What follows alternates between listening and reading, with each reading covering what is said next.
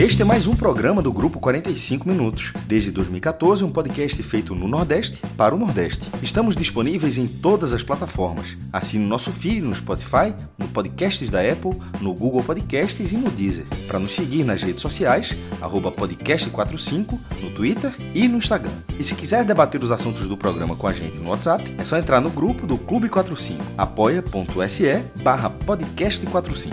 Muito obrigado pela escolha e pela confiança.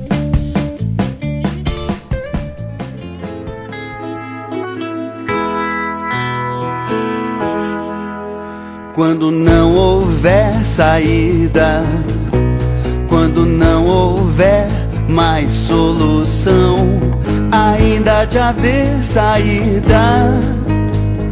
Nenhuma ideia vale uma vida quando não houver esperança, quando não restar galera! Começando mais um episódio dessa série O Novo Normal, essa série dentro do podcast H-Menon, né? A gente que vai chegando aqui ao quarto episódio é, dessa série que a gente inaugurou para tratar é, de projeções, né? A partir é, de perspectivas que alguns parceiros nossos é, ligados aí a diversas áreas da economia vêm encarando é, a partir desse cenário de isolamento social, desse cenário de combate à Covid-19. Né? É, a gente já tem disponíveis aí no, no, no, feed, no feed da gente, né? É, programas com Eduardo Tiburtius, onde a gente conversou sobre a indústria do turismo, certamente uma das que está sofrendo o maior impacto é, dentro desse cenário de, de, crítico isolamento social global. Né?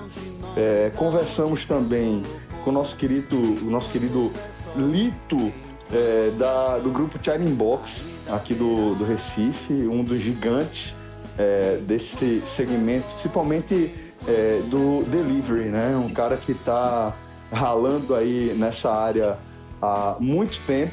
E na sequência a gente conversou também nosso querido Jorginho Peixoto é, sobre grandes eventos é, e grandes shows que a gente tem. tem é, a gente sabe também que é uma indústria que vai sofrer um impacto muito duro. E é, para falar aqui de um novo segmento, a gente trouxe também uma pessoa muito querida, muito especial aqui para o projeto 45 Minutos como um todo. É, e nosso querido Gustavo Agra, além é, de dar as primeiras palavras dele, né, a partir dessas boas-vindas que a gente está dando aqui para ele, já vai explicar também por que a gente está ouvindo Enquanto Houver Sol, dos Titãs, na abertura do programa, em vez de alguma música é, do J Quest. Então, Gustavo Agra, vou lhe colocar aqui é, nessa, nessa primeira dividida logo na, na abertura, logo dando as boas-vindas para você, viu, velho? Seja bem-vindo, você aqui está em casa, velho. Obrigado, Celso, a todos aí que estão participando com a gente. É um prazer para mim também estar participando desse programa. É, escutei todos os outros aí que você já, já discriminou. Achei a, a dinâmica muito bacana, acaba se tornando um bate-papo bem informal. E, e acho que isso que leva a, as melhores conclusões, né? Quando sai do da coisa mais oficial, da coisa mais burocrática, e a gente trata as coisas com mais informalidade. É, em relação à música, eu havia pensado numa música do J Quest é, chamada Dias Melhores, em homenagem a Fred Figueroa e, e João Araújo. João, meu, querido, meu, velho. Meu, nobre escudeiro, que vocês conhecem tão bem, né? Não sabia que o Jota Quest tinha essa rejeição com o restante aí, com, com o João Grilo e com, e com o Cássio, né? Além de, de, de Fred e João Araújo, meu, meu amigo escudeiro, né? É, mas vi, vi, que a escolha pela música dos Titãs acabou sendo certa, porque a rejeição do Jota Quest é 200%. Ganha ponto da largada, ganha o ponto da largada, é sempre importante, jovem. Ganha ponto então, da largada é importante.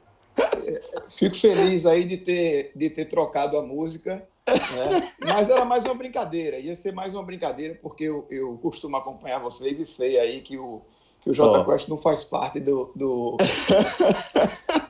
Guga, mas veja, é, você, você tem todo direito, inclusive, de escolher outra música. Se você quiser, a gente já coloca aqui J Quest também.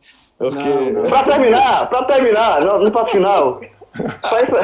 Mas veja, é porque a gente tá falando é, de, de um cara muito especial pra gente, mas talvez tá, a gente precise ressaltar que a gente tá falando com um cara que é muito especial para a cultura pernambucana como um todo, né?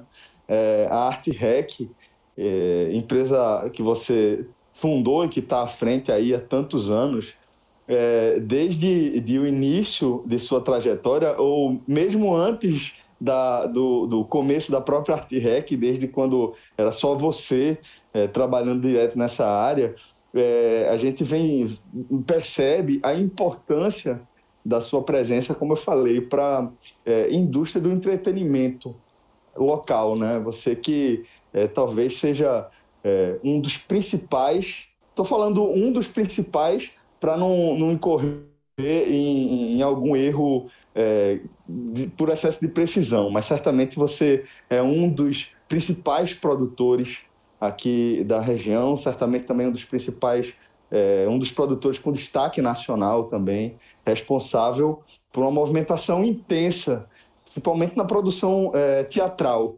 aqui é, no Recife. E você contava, antes de a gente começar a gravação aqui para valer, que você inclusive tem uma história né, com o J Quest, digo um histórico com o J Quest, que remonta aí aos primeiros é, é, empreendimentos que você fez aí nessa área, né, Guga? Sim, sim. Antes, antes de da gente passar a atuar com, com, essa, com esse foco é, é, mais na, na em, em, eventos dentro de teatro, né? porque não, não são eventos é, teatrais, são eventos em teatro. Né? Dentro de música. Tá certo, tá certo. Fui, eu fui impreciso ali, de verdade. Não, não, não, não, não. Sua colocação é, foi, foi, foi pertinente. Mas a gente começou, o, o meu histórico inicial é, foi realmente com, com show de música. Uhum. É, e com o J Quest existem algumas particularidades. É, primeiro foi o, o, o, show número um que eu trouxe de um grupo de fora. Né? Os caras eram uma banda assim, eles. Pô, imagina, a gente mandou fazer umas camisas na época com o nome dos caras. Os caras ficaram super amarradão, assim, tá, porra, que massa com essas camisas assim, pô, estão divulgando o trabalho da gente e tal. Fizemos o show na antiga Fan House, né? A gente tem um projeto lá.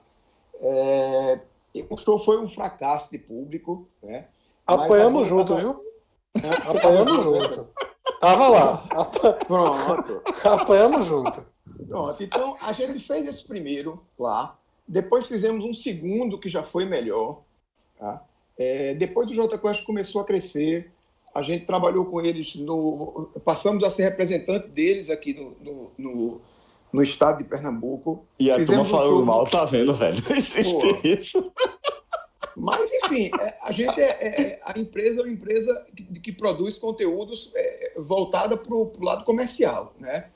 Então, a ideia naquele momento era realmente trabalhar com os produtos que supostamente dariam um resultado positivo, né? Então, a primeira aposta foi negativa e depois a gente acabou tendo um histórico, um, um uma média positiva com o J Quest. Fizemos show na, esse show no Armazém 14, que foi um show antológico, assim, super lotado, nas férias. E tem duas histórias muito curiosas com eles, é, é, é, fatos negativos, mas que ajudam a compor esse histórico aí de, de apresentações com eles. Uma foi um, um show no verão aqui de, de, de Pernambuco, lá na, na, entrada de Porto de Galinhas, do, era um, um, terreno da usina, acho que da usina Salgado, se eu não me engano. Mas, enfim, é ali na entrada do, de, de, de, Porto de Galinha, do lado esquerdo. Como quem é, vai para Muro Alto, ali por trás daquela, daquele posto da Polícia Rodoviária, né? Exatamente. A gente fez uhum. ali um show, fizemos um projeto, na verdade, né? com, com, com J Quest, com Cidade Negra. E no show do J Quest, em particular, caiu um temporal de uma semana é, da região da Mata, da Mata Sul para cá, para Recife, rapaz, eu acho que nunca teve uma chuva daquela no mês de janeiro. Né? Porque a gente vê tradicionalmente chove bastante Rio, São Paulo, né?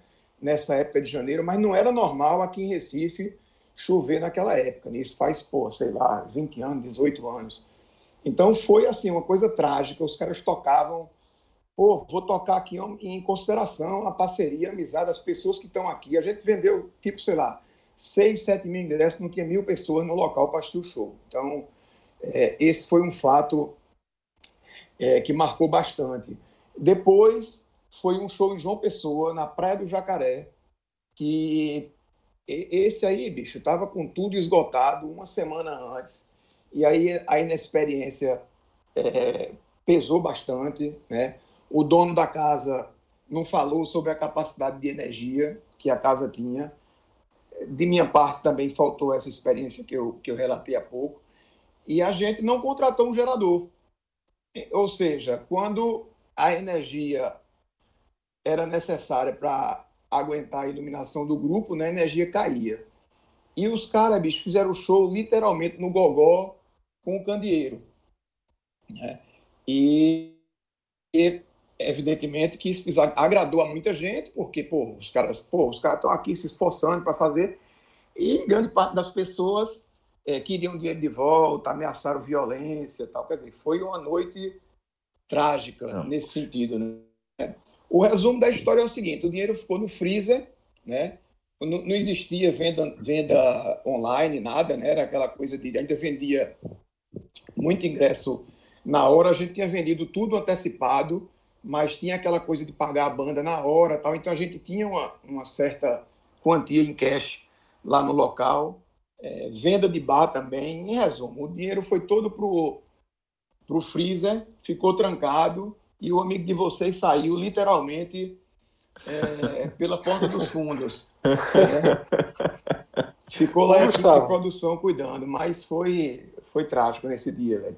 Ave antes, de, antes de, de fazer as primeiras perguntas, eu queria fazer só uma correção aí do meu posicionamento em relação ao J Quest, porque eu não sou um detrator assim do J Quest eu cansei muito. Eu acho que a banda ela tornou muito repetitiva né, ao longo dos anos, se tornou muito preocupada é, num pop que eles surgiram como um pop que não existia no Brasil. Né? Claro que existia no passado, eles traziam coisas é, dos anos 70 ali, deram uma Sim. misturada.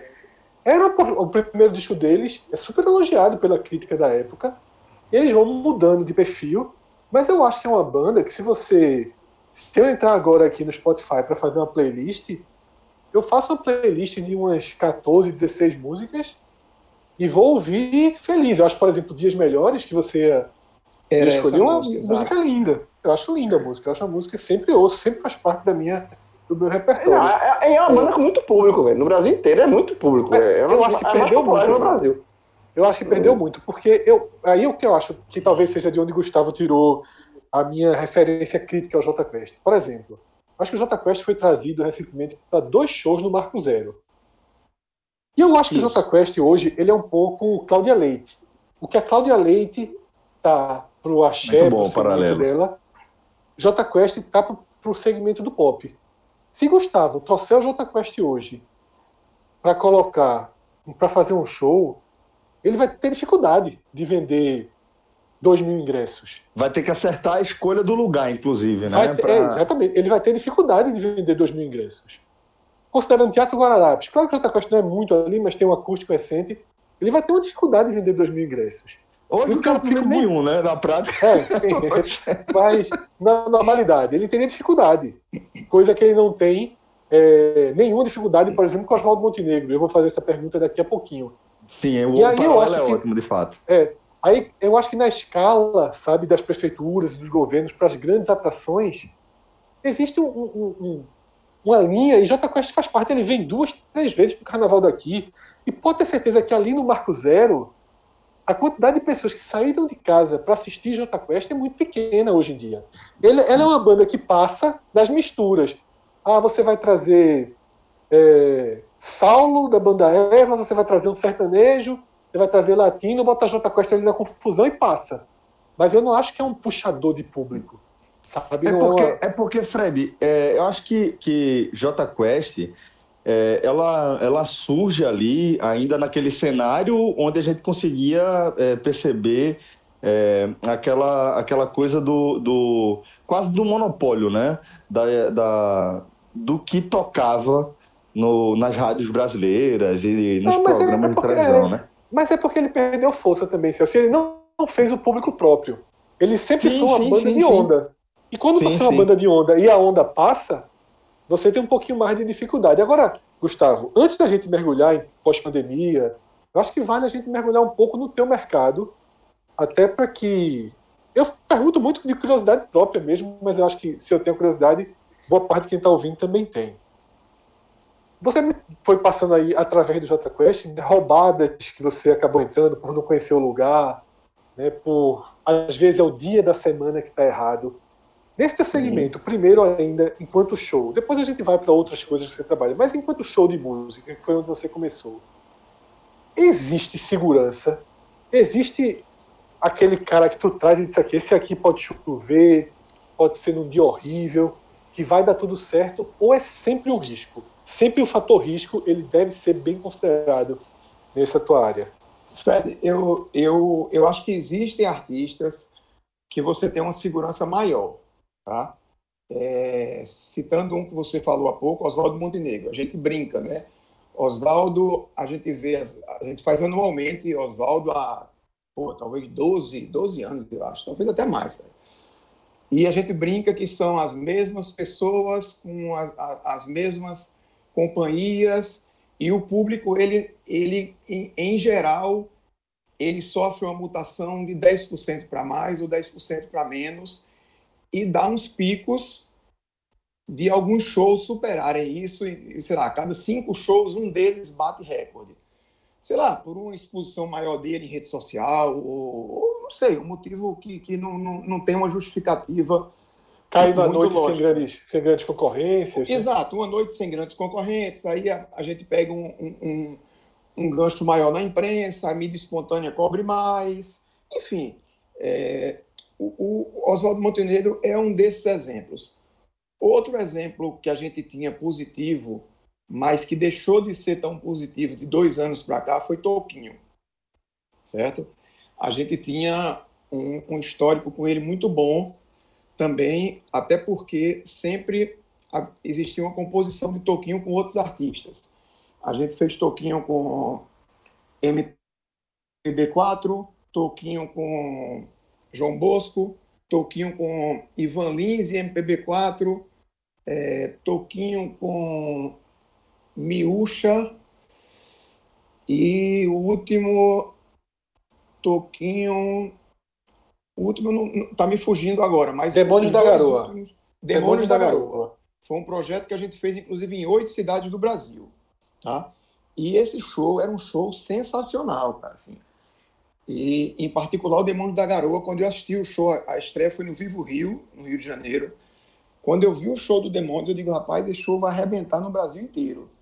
E, e não aconteceu isso. A gente teve dois bons shows, sei lá, três mais ou menos, e o resto foi bem abaixo do que a gente esperava. Então, é, respondendo a tua pergunta, existem os artistas que são mais consistentes, tá? É, eu, eu continuo acreditando. Pinga, o famoso Pinga, diz que não tem dia, não tem dia nem local ruim para artista. Isso aí, isso aí podia não existir na época dele, né? Assim, há 30, 40 anos atrás. Hoje em dia existe dia ruim e existe local ruim, isso aí não tem a menor dúvida. Né? A gente, pô, você imagina você trabalhar hoje em dia numa, numa quarta-feira na cidade do Recife, né? cidade com trânsito, com inúmeros outros contratempos que a pessoa pode ter, né? Você marcar um show 21 horas. Então, tanto que os shows hoje, em geral, às sextas, começam às 21h30. Então, é, eu acho que sim, que existem alguns artistas que têm uma, uma segurança, entre aspas, maior, mas todos eles representam risco. Cara. Não tem, a gente teve exemplos aí no, no, no, não é minha área, mas o carnaval mesmo agora de, de desse ano em Olinda a gente teve casos de camarote que se fala no mercado que um dia, um dos dias do camarote Olinda, que era o dia que todo mundo apostava mais, o dia mais fraco.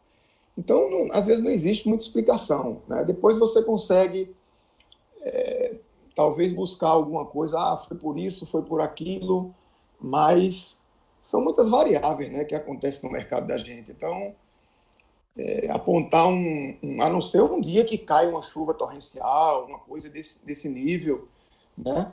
É, uma greve que se, se deflagre de uma hora para outra, já aconteceu com a gente, por exemplo, é, no show de um artista que em paralelo, em, em contraponto ao J Quest, você gosta muito, você, Fred particular, o, o do Humberto Gessinger, que foi um show que é o coração do homem teve para. ali uma, uma, uma, greve de uma greve de polícia, né?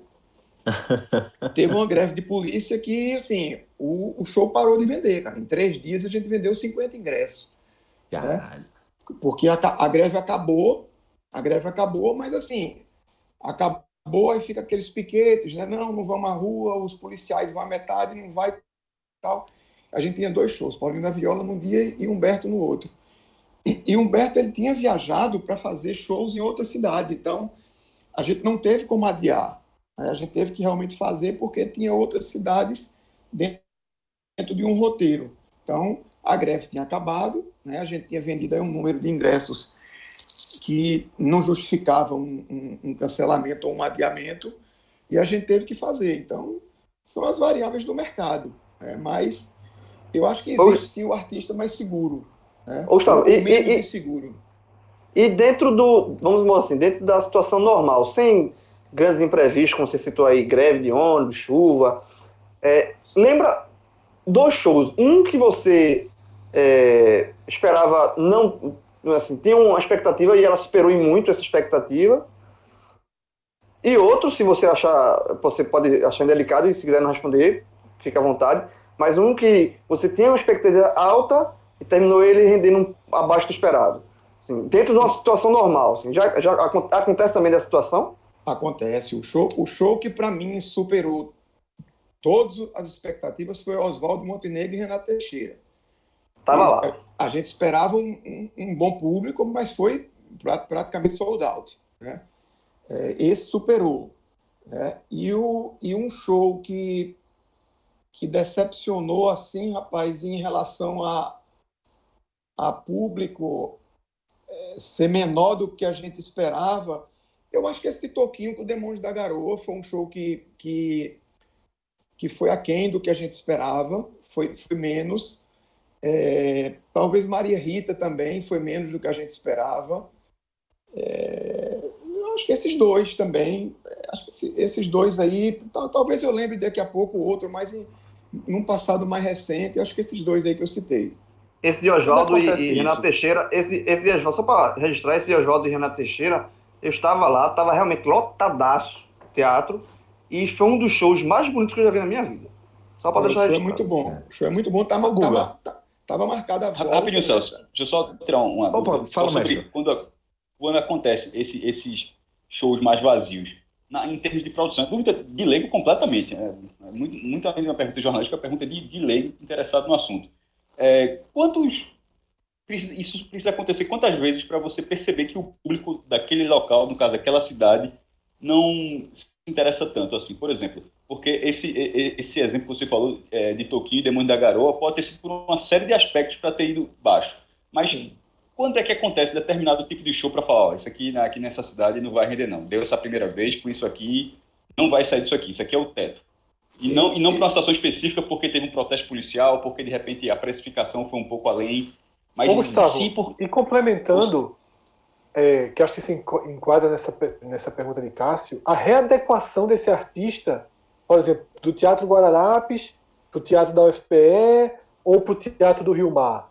Né? Se, se, o artista sente quando. Como é que é essa, essa adequação a partir dessa pergunta de Cássio?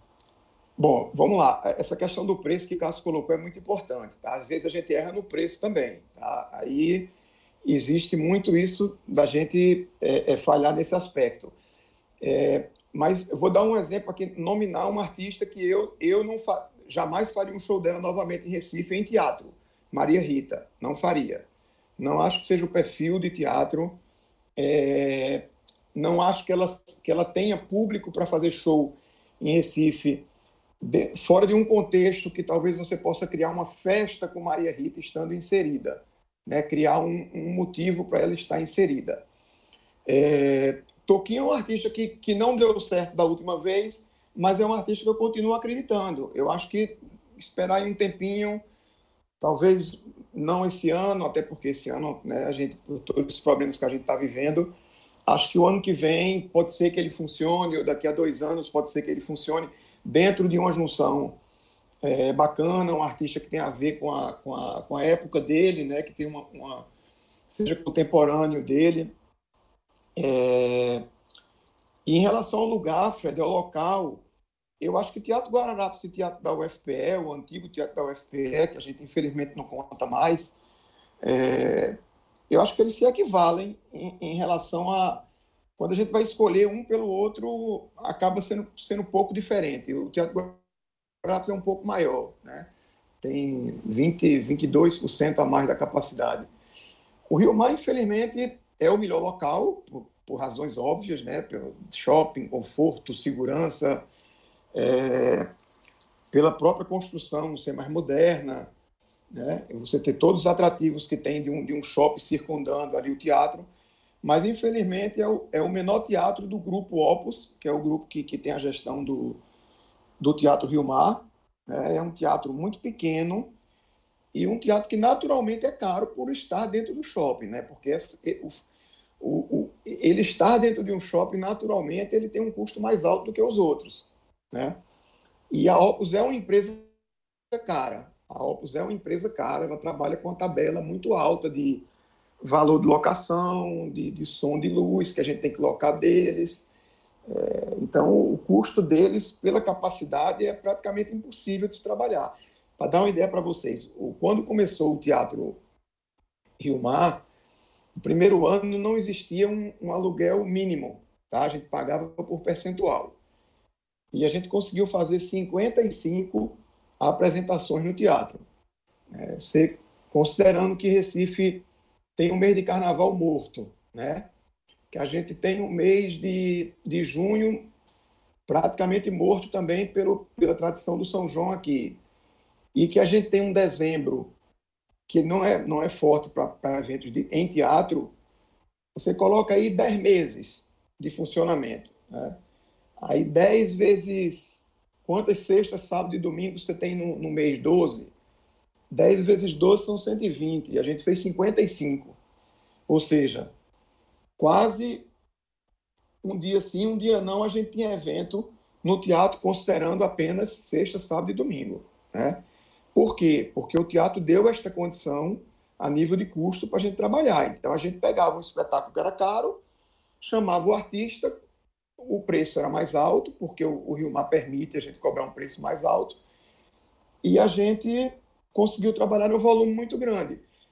Depois, quando eles começaram com a tabela percentual ou taxa mínima, com a obrigatoriedade de locar som e luz com eles, a gente já caiu para, sei lá, 25, 27, 30 apresentações. E no último ano, acho que eu não fiz nem oito lá. É, então, é, o Rio Mar tem essa Aí, dificuldade. No caso, no caso, Gustavo, você prefere é, arriscar... Porque eu imagino assim, tem um artista que ele tem um perfil de um teatro menor. Né? Você traz Sim. Daniel Boaventura, né? um cara que Sim. se enquadra ali. Totalmente. Quando, quando acontece uma situação dessa, de, do teatro ideal tá muito caro, não está conseguindo encaixar, você abre mão desse perfil de show ou você arrisca esse perfil de show num Guararapes da vida com ingressos mais baratos? Tem essa conta?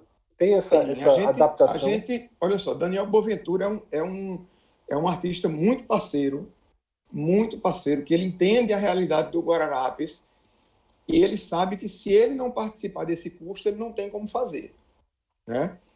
Então, a gente fez os shows dele durante os últimos cinco anos, sempre dois dias no Rio Mar, e nunca teve menos de 80%, 90% da casa cheia.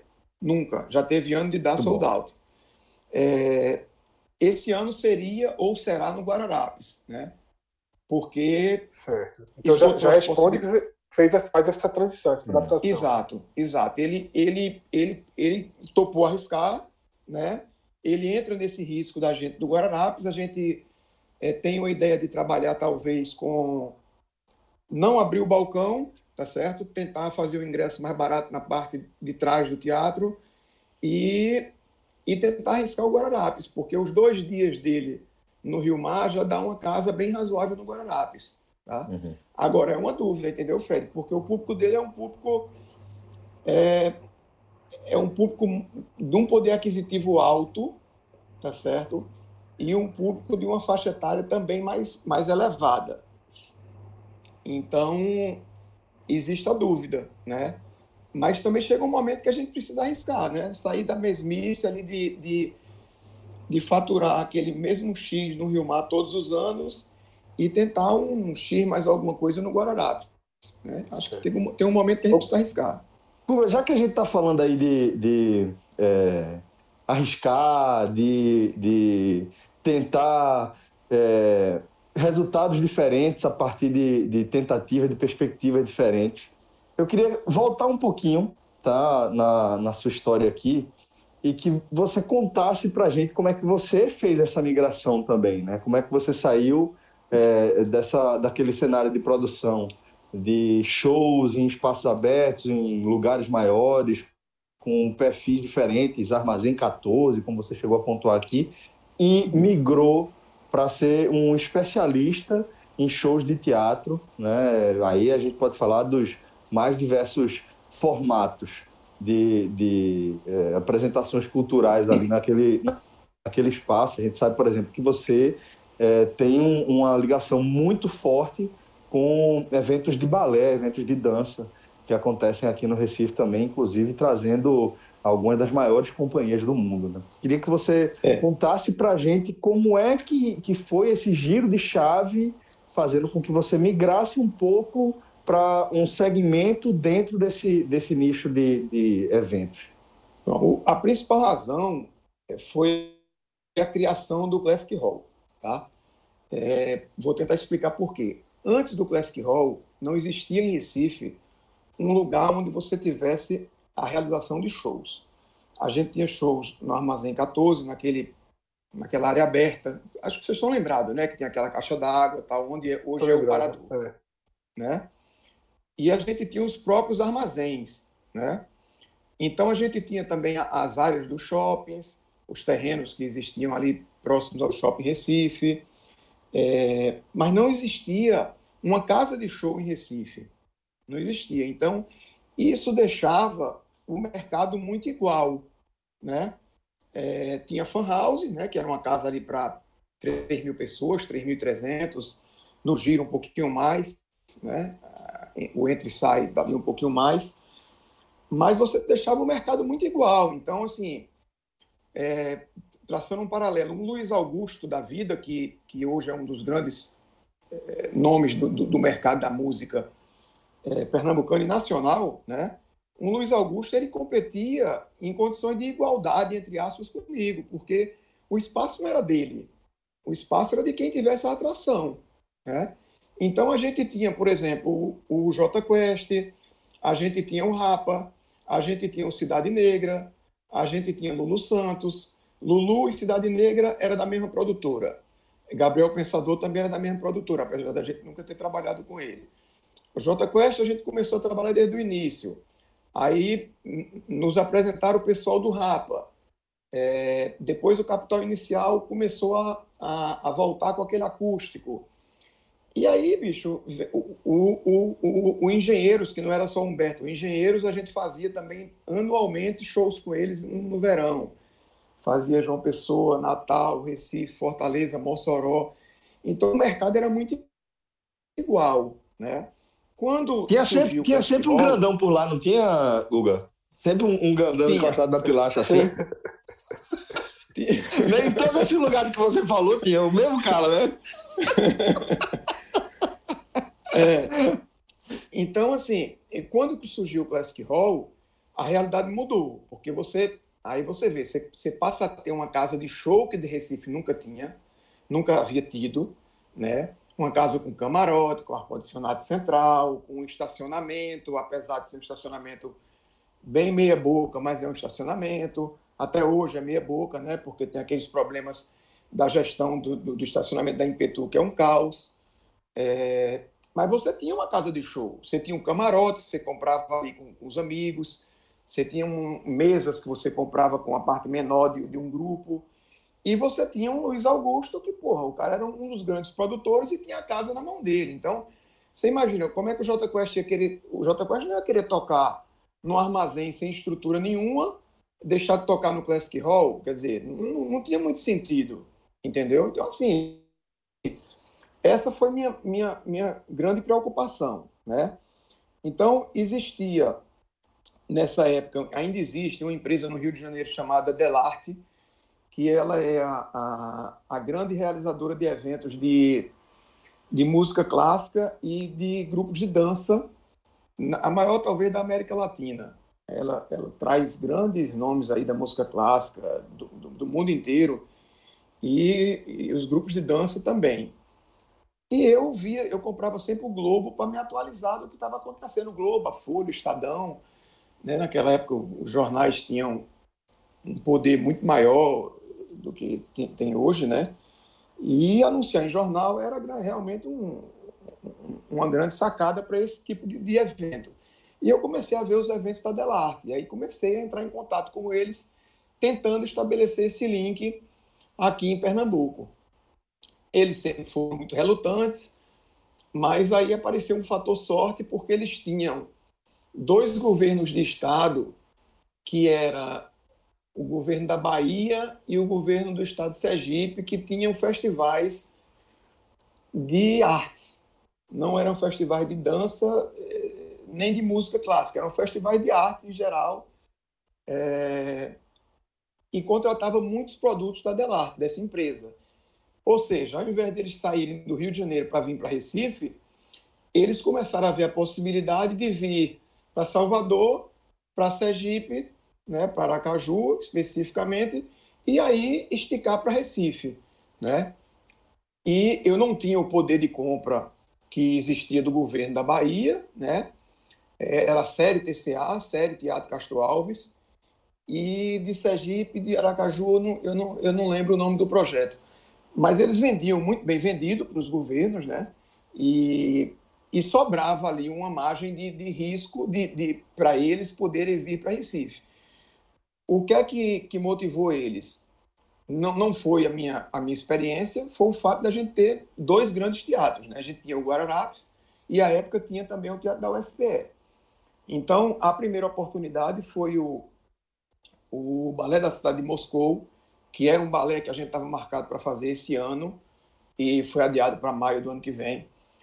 E, e, caiu a pauta de Aracaju. Por essas questões burocráticas de governo, né, é, o Compasnet do governo da, da, de Sergipe não aprovou, houve alguma questão burocrática e a pauta caiu. E você dizer para um artista estrangeiro que ele simplesmente não vai mais fazer X apresentações que estão acordadas, é assim, bicho, é, é, é complicado, entendeu? Você tem que dar uma justificativa muito boa ou deixar pago pelo menos boa parte do que está acertado para eles é, entenderem como uma situação normal, é uma situação de mercado. Então, para não cancelar a Caju, eles vieram a Recife. Ó, oh, Gustavo, surgiu uma oportunidade, era um feriadão do Finados, e o que é que você acha? Eu digo, ó, finados não tem uma tradição, não tinha aquela época uma tradição como tem 7 de setembro, como tem 12 de outubro, como tem 15 de novembro, de ser um feriado de praia. Né? As pessoas ainda respeitavam, tem ali essa questão do é, de respeitar as pessoas que, que, que foram perdidas ao longo dos anos tal. Então, o feriado de finados não era um feriado que as pessoas saíam tanto. Isso faz muitos anos, né? Então, não tinha nem essa Recife não tinha nem esse feriado é, nacional como existia em outras praças. E a gente arriscou e deu super certo.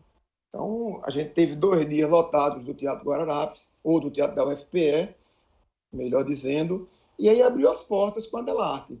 Então, quando abriu as portas para a Delarte, a gente passou a fazer deles três, quatro produtos, e aí começou a criar asa, né? A gente começou a andar com nossas próprias pernas. Ao invés de fazer só apresentações para Delarte, a gente começou a ver a possibilidade da gente fazer as próprias turnês com a produção da Arte Rec, né? E em paralelo a isso, os eventos de teatro foram crescendo e a gente também foi vendo as oportunidades de artistas que não não cabiam também fazer no Classic Rock, né? Perdemos os artistas de massa, que naquela época os artistas de rock colocavam 6, 7, 8 mil pagantes sozinhos, né? É, não tinha essa coisa. Hoje você, para colocar um artista de rock sozinho, é mais difícil, né? A gente tem esse, esse, esse perfil de artistas em. No Classic Rock da vida é muito difícil, é. Né? Em dupla, né? A gente vê as duplas tocando juntas hoje em dia, né? Eles criam lá um projeto e, e, e fazem o um show de dupla. Então, a gente começou a andar também com shows em teatro de, de dos Toquinhos da vida, dos Oswaldo Montenegro, arriscamos o Fábio Júnior. É, e aí também foi criando, sempre aparece um artista ou outro que, outro que aparece, né, uma oportunidade de mercado, um cara que não se destaca durante um período muito tempo, né, mas que tem ali um, um momento que ele aparece bem, a gente vai e faz um Zé Cabaleiro, né, que surge num momento bacana e dá para fazer um, duas vezes em anos repetidos e depois para. Então, a migração foi, eu, eu diria que o Classic Hall é o grande responsável por essa migração, né? E, e depois o show de música é, entraram no perfil é, que eles começaram a, a, a, ter donos, né? Os artistas começaram a ter donos, entre aspas. Né? Então, o samba vem muito com o pessoal do Caldeirão, né? O, o, o rock vem muito com com Bruno Rego, com o pessoal do Classic Hall. É, a Tampa Entretenimento também tem os artistas da Bahia, que mistura ali com, com o pessoal do, do rock também, né? faz muito projeto junto com o Cavaleira nessas festas mais temáticas, nesses projetos mais temáticos. Né? E criou-se também esse selo Cavaleira, né? que acho que as pessoas compram muito hoje o selo o Cavaleiro é um, é um, Hoje a gente, a gente vê um fenômeno que as pessoas compram o Cavaleiro como o público compra o Rock in Rio. Né? Você não sabe o artista do Rock in Rio, ele vai, você compra o pacote, o passaporte e não sabe nem quem vai tocar. É evidente que você imagina que vão ter grandes artistas, mas você compra o pacote lá do Rock in Rio, você não faz ideia de quem vai tocar. Né? Ou você tem ali uma, um, um grupo de, sei lá, 20, 30 artistas que dali vai se estabelecer uma grade. Né? E o cavaleiro é a mesma coisa. Né? Se você, você vê quem é o cavaleiro o ano que vem, não tem. Vamos, vamos, vamos esquecer a pandemia. Tá? O cavaleiro começou a vender na quarta-feira de cinzas. E muita gente comprou sem saber quem ia tocar. Então, o mercado, eu vejo um mercado hoje com muitos donos. Né? É, e, e, vejo isso de uma maneira salutar. Tá? Existe uma, um respeito que o mercado impôs. Né? A gente tem o, o, os stand-ups, né? que a gente tem, tem a parceria com a Non-Stop, que hoje é representante dos maiores nomes. Né? Os outros que têm artistas é, em, seu, em seu casting, a gente representa boa parte deles. Né? É, Toquinho, Oswaldo, é, Jorge Vecilo, eles em geral vêm somente com a gente, né? Em geral, também estou falando em geral, é claro que se aparecer uma proposta para Toquinho fazer com Simone, com Maria Rita e com, e sei lá, com o próprio Demônio da Garoa no Classic Hall, ele vai fazer, ele vai ligar para mim e vai dizer, olha, é, Gustavo, tem aqui um projeto, o cara está pagando 30%, 40% a mais que você pode pagar e a gente tem que fazer com eles. Tudo ok, tranquilo, não tem como a gente brigar nesse aspecto, mas via de regra, né, o mercado ele está bem, ele tá bem segmentado. Ele existe, ele existe os segmentos que cada um atua e existe o respeito dos produtores né, com, com, com os mercados do outro, né, que eu vejo isso como uma coisa bastante positiva. Gustavo, a história Gustavo. do cachê. É, a história do cachê hoje mudou. Mudou muito. Ainda, eu estava até conversando com o João, né, que trabalha com você, estava explicando que hoje tem uma variação muito grande de artista que é cachê, artista que só quer se for percentual. Como é que tem sido essas negociações?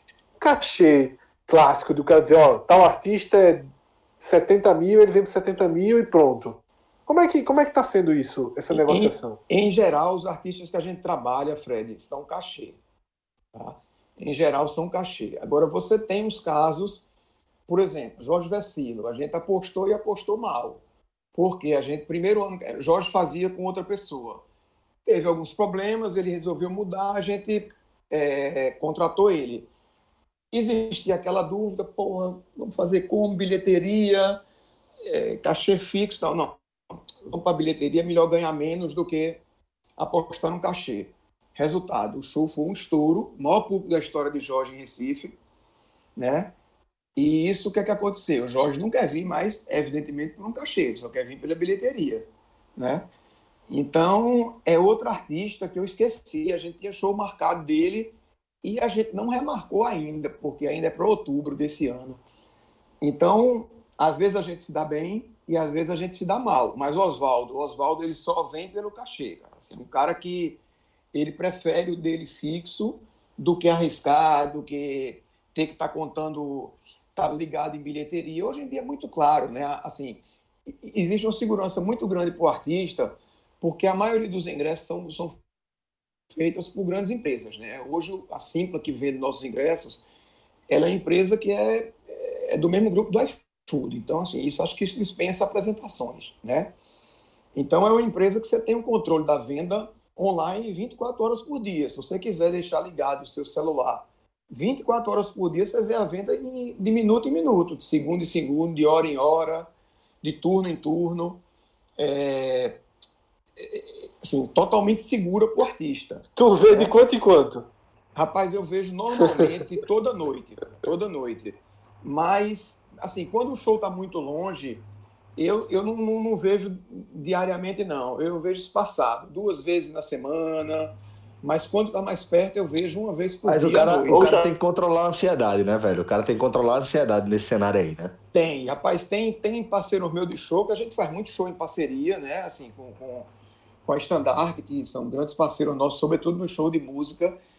É, Fernandinho mesmo é extremamente ansioso para ver venda. Eu digo, rapaz, não me diga não, pelo amor de Deus.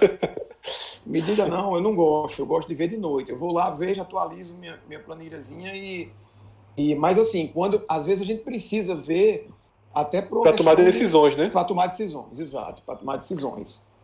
A maioria prefere o quê, Gustavo? Cachê ou bilheteria dos artistas? Stand-up, bilheteria. 100% bilheteria.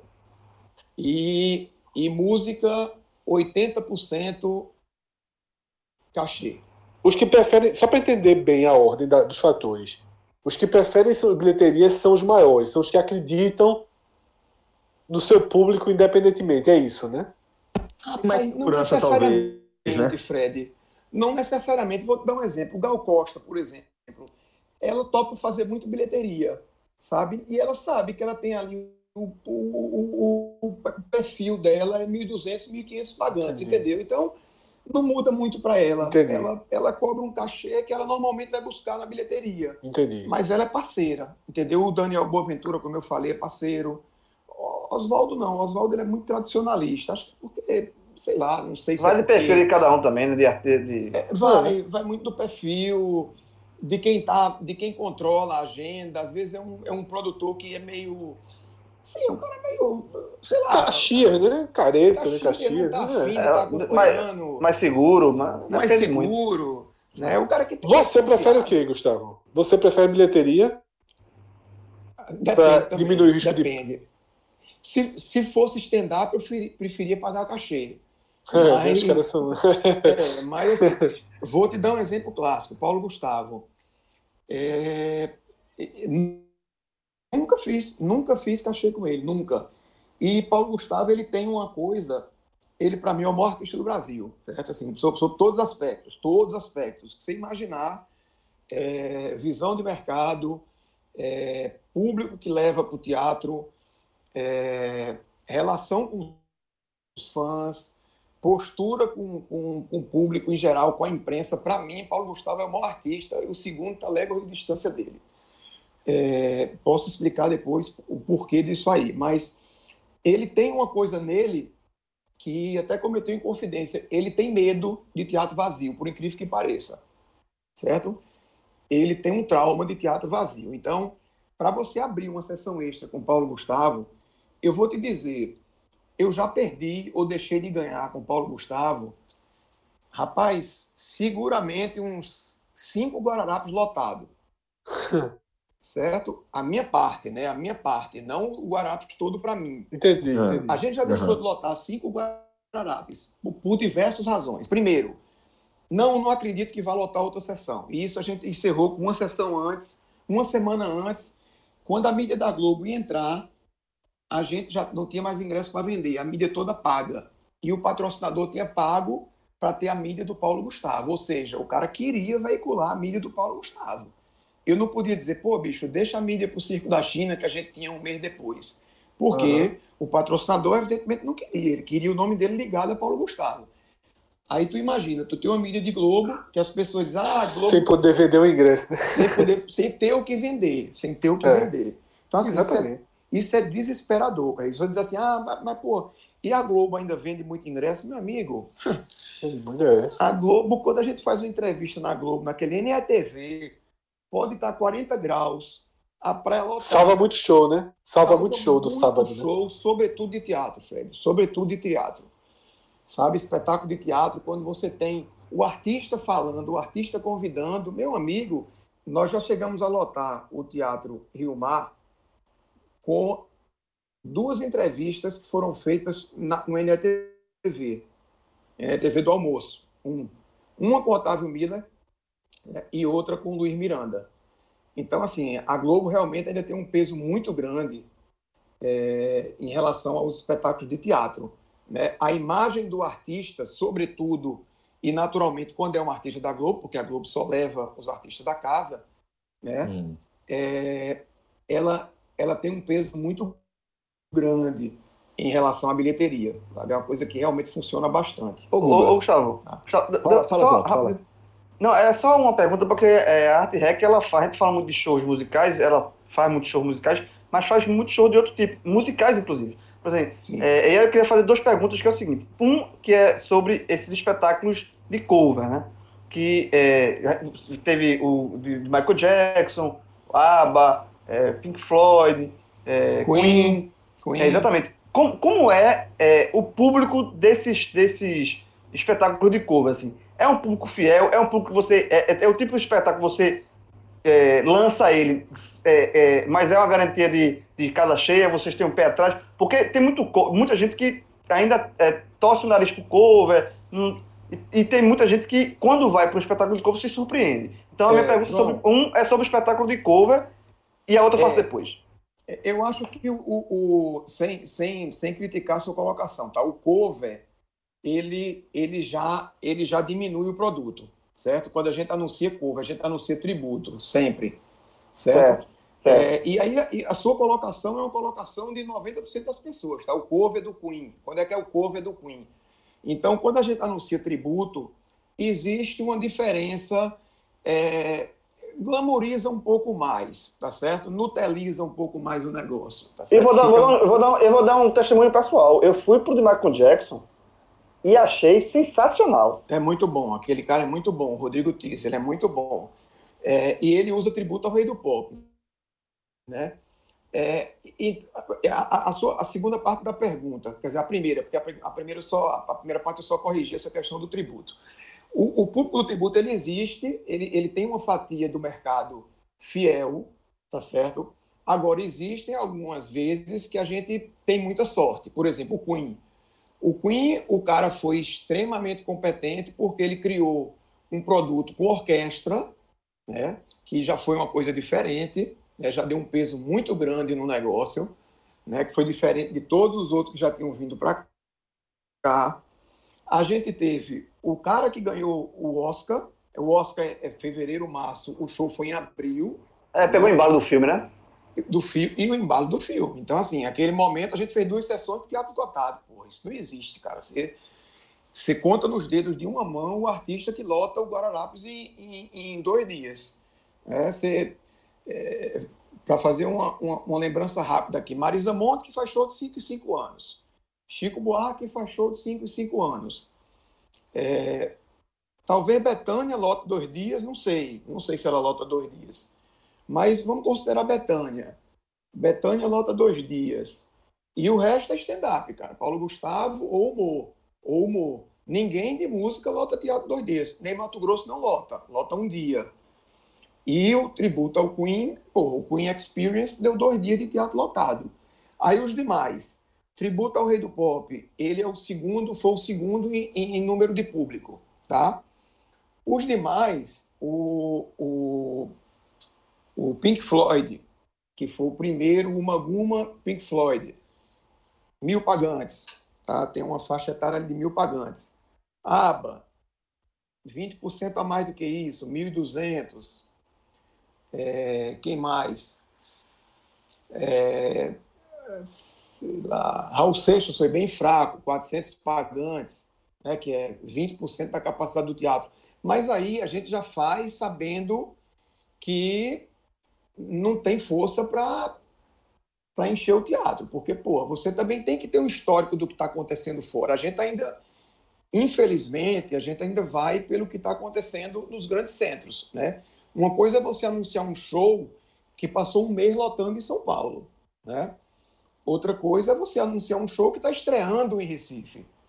É diferente, tem um peso diferente. Por mais que a estreia seja um atrativo, você não tem o peso de um espetáculo que já foi visto por X mil pessoas, que se você botar no Google tem lá 200 referências ao espetáculo, críticas positivas, uhum. negativas, né? Então, assim, tem todo um, um, tem todo um histórico em cima disso aí. Mas, o, mas em, em, se você me pergunta sim ou não, existe sim um público que gosta dos tributos, mas alguns já têm um, já têm um peso maior. O tributo ao Rei do Pop já, já é o quinto ano que a gente, que a gente, a gente fez, acho que o quarto ou quinto ano seguido aqui em Recife. Isso é uma coisa muito séria. Você fazer um tributo cinco anos seguidos é difícil, bicho. E assim, sempre foi um público bem, bem interessante. Bem interessante. O mais fraco deu 1.200 pagantes, que é metade do teatro.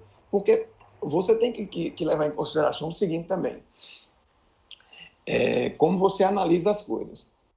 É, você colocar 17 mil pessoas nos aflitos é um sucesso de público, não é verdade? Sim. Se é. você colocar 17 mil pessoas na arena, é um sucesso diferente. Sim, é, é certo. Entenda o que eu estou querendo dizer. Se você tem ali um jogo Náutico e Sampaio Corrêa, que foi um exemplo que Fred citou com o Jorginho Peixoto, na terça-feira, voltando pós-pandemia, né?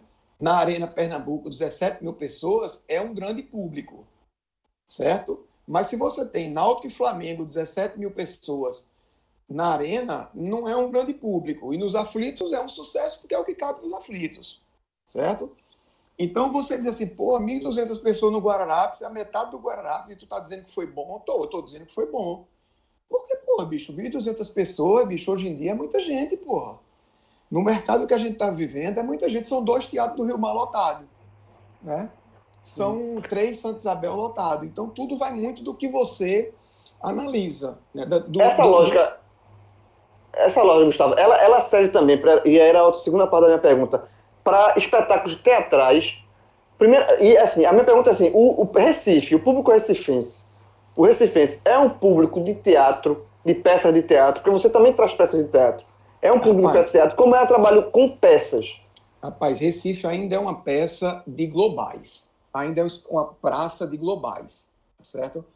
É, a gente tem grandes espetáculos que são sucesso em São Paulo, de crítica, de público. Dois anos em cartaz e eu não tenho coragem de fazer em Recife. Certo? Não tenho coragem pelo seguinte, porque aqui você tem a questão da passagem aérea. Então, um espetáculo, por menor que ele seja, ele não viaja com menos de seis pessoas. Tá? Seis pessoas hoje. Isso eu estou falando. O, o, hoje é o pré-pandemia, tá certo? Eu não sei preço de passagem. Se você perguntar preço de passagem hoje, eu não sei. Muito menos vou saber no pós-pandemia. Eu tenho, eu tenho dúvidas sobre valores de passagem no, no, no pós-pandemia. E no durante pandemia, porque a pandemia não vai acabar daqui a dois, três meses, né? Vai, possivelmente vão acontecer eventos no, no, no, no ainda durante a pandemia. Pelo menos estão, já estão com, com ideia de liberar. Né? É, miseravelmente, você tem um custo aí de 6 mil reais de passagem aérea, 500 reais por, por trecho e de volta, certo? Tomando por base Rio e São Paulo. Bicho, essa conta pra gente, num espetáculo que não tem nome, você tem um ticket médio ali de 50 reais, já é um ticket médio bacana. Aí você tem que botar um espetáculo desse no Santa Isabel ou no Rio Mar, que tem 600 lugares. 600, 600 vendáveis, tá? Arredondando, tá? Tô arredondando os dois para 600. O, o, o Isabel ainda é um pouco menos. E o Rio Mar um pouco mais. 600 vezes 50 são 30 mil. Se o cara der para gente metade da bilheteria, ele está dando 15. Certo? Como é que eu posso pagar 6 mil de passagem aérea? É, imagina. Aí sobra 9 para eu pagar teatro, para eu pagar hotel, para eu pagar mídia, para eu pagar assessoria de imprensa, para eu pagar som e luz. Aí você diz, Gustavo, não tem patrocínio? Não, não existe patrocínio, cara. Não existe patrocínio. Sobretudo se não for com um nome forte. O patrocínio que a gente tem aqui em Recife, é, eu posso citar o nome da empresa aqui, que não. Claro, claro. Pode, fica... pode. Fica à vontade. A gente tem a Uninasal, que é uma empresa que apoia bastante a cultura, certo? Com uma verba pequena, mas que quando você soma um número de, de espetáculos que ele patrocina, dá um, dá um montante legal. Tá certo? E essa é da casa. Essa é da casa é, também. Aí você tá falando. eu tava, Mas mesmo eu tava que não fosse. você falar à vontade, porque é propaganda pra gente também. Pronto. Então, se, se Mas mesmo que não fosse, é, é liberado. Vocês sabem é, sim, o claro. quanto eles são chorões, né? Sim, sim, sim. Então, assim, e aí, longe de estar tá fazendo uma crítica também, sou muito grata ao pessoal de lá, porque eles dão o preço deles e aceita quem quer, né?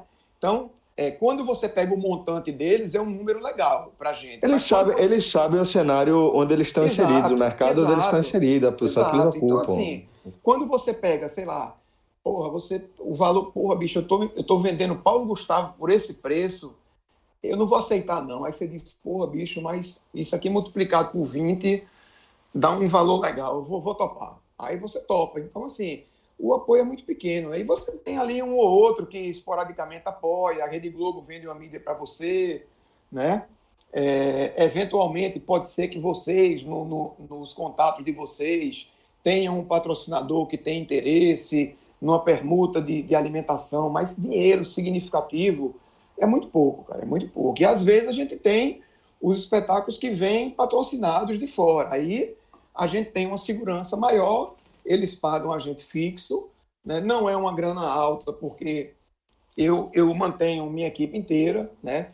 É, João continua sendo remunerado, é, Paula continua sendo remunerada, assessoria de imprensa que vocês todos conhecem, né? Eu continuo pagando é, todos os fornecedores naturais da gente, né? Porque por uma questão até de fidelidade, né? Os caras vêm com, com assessoria de imprensa, mas eu não posso é, dispensar a pessoa que está comigo o ano todinho, né? Então, sobra pouco, mas a gente está ali, deixando, marcando território, né? São grandes artistas. A gente, por exemplo, a gente faz todos os espetáculos de Cláudia Raia em Recife. É a gente que faz. É, Aventura Entretenimento é uma das maiores empresas produtoras de espetáculos de teatro do Brasil. A gente representa eles aqui também. Às vezes, o produtor de Paulo Gustavo liga, Gustavo, produz aí um espetáculo meu, tá? O cara é pequeno, tá começando agora, não tem como eu dizer não para um cara desse, entendeu? Então a gente faz sabendo que vai perder ou ganhar pouco, mas para cumprir tabela mesmo, entendeu? Para participar e, e, e, manter a Mas agenda... em tese só com em tese é só com artista de nome nacional, né? Global, né? É, é o que é o que você tem Ô, assim, vamos, vou, vou dar um exemplo, João é, você tem uns espetáculos que são bacanas. Por exemplo, Monólogo da Vagina. Tá? É um espetáculo que, se você for fazer uma pesquisa, existe há mais de 20 anos.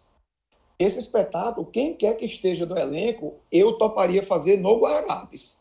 Eu, Gustavo Agro, enquanto produtor, toparia fazer no Guararapes. Pelo histórico, pelo título, é, pelo universo que ele representa, por levantar bandeiras, é, eu toparia fazer tá? É, outra artista que eu fiz aqui, que hoje é famosa, mas que na época não era, que ficou dois anos em cartaz em São Paulo, Mônica Martelli, é, que teve o filme, né? Os Homens São de Marte, é para lá que eu vou, e ela tinha uma peça de teatro e ela não era conhecida na época. Pô, a gente fez ela aqui no Teatro Guararapes dois dias lotados, em três vezes ela. Né? Por quê? Porque ela ficou dois anos em cartaz. Aí entrou aquela história, né? Que eu digo a vocês, né? Mônica Martelli, dois anos em cartaz. Aí você pegou um público que ia para São Paulo, que gosta de teatro, que ia assistir lá, que um amigo assistiu, que falou, que pá, que era do, ela era do Saia Justa. Então, alguns espetáculos, eles conseguem rodar bem, tá? Mas 80% eu tenho medo de fazer, cara. tenho medo de fazer pela questão do custo.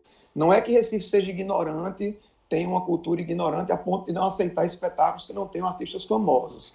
É a é operação, né? É a operação comercial, é a operação uhum. comercial, tá certo? Guga, é, você falou ah, agora há pouco e falou também o nome de Paulo Gustavo outras vezes, então eu queria que você explicasse de fato. É, fiquei curioso para saber o que é que faz dele o maior artista do Brasil, na sua opinião. Rapaz, vamos lá. É, primeiro, capacidade técnica, é evidente, né? Qualidade como artista, tá? Essa é a capacidade número um. Segundo, a maneira como ele lida com o público, o público que gosta dele, né? O público que acompanha ele, que é fã. Paulo Gustavo não tira foto com ninguém depois de espetáculo. Todos os artistas de stand-up tiram. O que é que ele faz? Ele separa uma área, uma grade, tipo zona mista de, de artista, de, de jogador de futebol, né? fica todo mundo ali na zona mista, o jogador vai passando e vai sendo entrevistado, não é isso? Paulo Gustavo, ele faz um cercadinho, o público se amontoa ali, 200, 300, 500 pessoas, gritando, cada um com seu celular na mão, ele vai, pega o celular e ele faz a selfie com todo mundo, risonho, sai do teatro, tá todo mundo feliz, ninguém reclama, certo? Tudo que Paulo Gustavo faz é filmado e é fotografado. Ele deve ter um arquivo de milhares de horas de todas as fases da carreira dele, certo? Ou seja, ele tem, ele tem material para se vender por anos, anos e anos.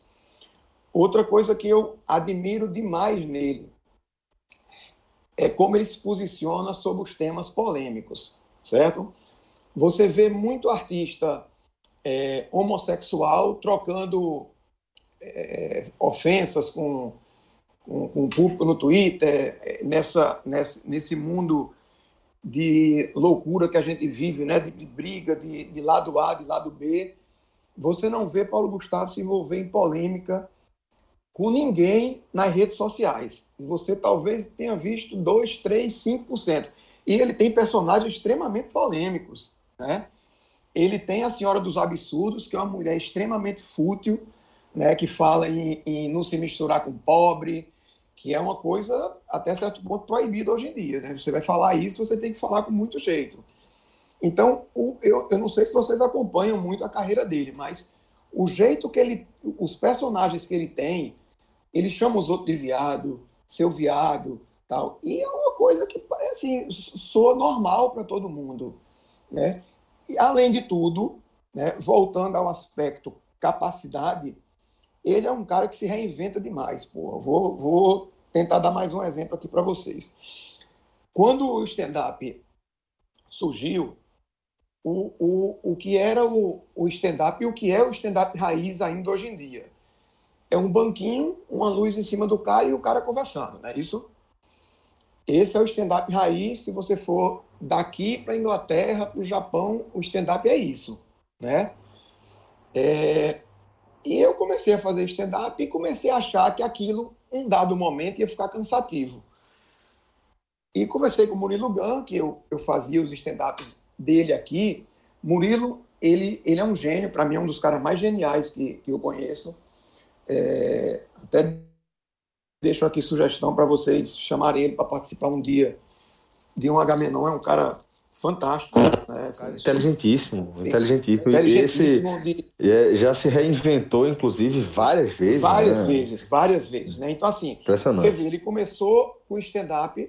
Né? Aliás, Murilo, se vocês não sabem, inventou o iFood 20 anos atrás, 20, 22 anos atrás.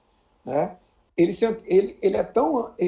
Ele viu tão na frente que ele não ficou multimilionário porque ele inventou um negócio muito antes da tendência mundial.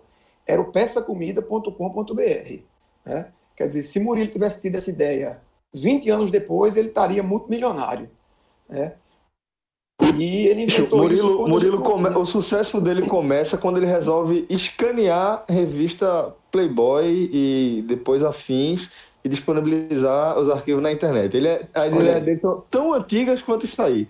Pois é. Então, assim, Murilo, ele fazia os stand-up. Quando a gente trazia os grandes artistas de stand-up, Fábio Pochá, Rafinha Bastos, era Oscar Filho, é, Danilo Gentili, Murilo abria os shows para esse pessoal, né? E Murilo, bicho, eu vou te falar, ele engolia muito dos, muitos desses artistas, ele engolia, cara. O stand-up dele, apesar de ser 15 minutos, você não tem como comparar um stand-up de 15 minutos com um stand-up de 1 hora e 15, porque uma coisa é você segurar um público 15 minutos, outra coisa é você segurar um público 75 minutos, né? É bem diferente, né? Mas ele engolia a turma, bicho. Tinha artista que ficava com medo de, de deixar Murilo abrir, porque ele ia é, deixar o cara com responsabilidade muito grande, né? Em cima do trabalho dele, né? Do cara que ia se apresentar depois.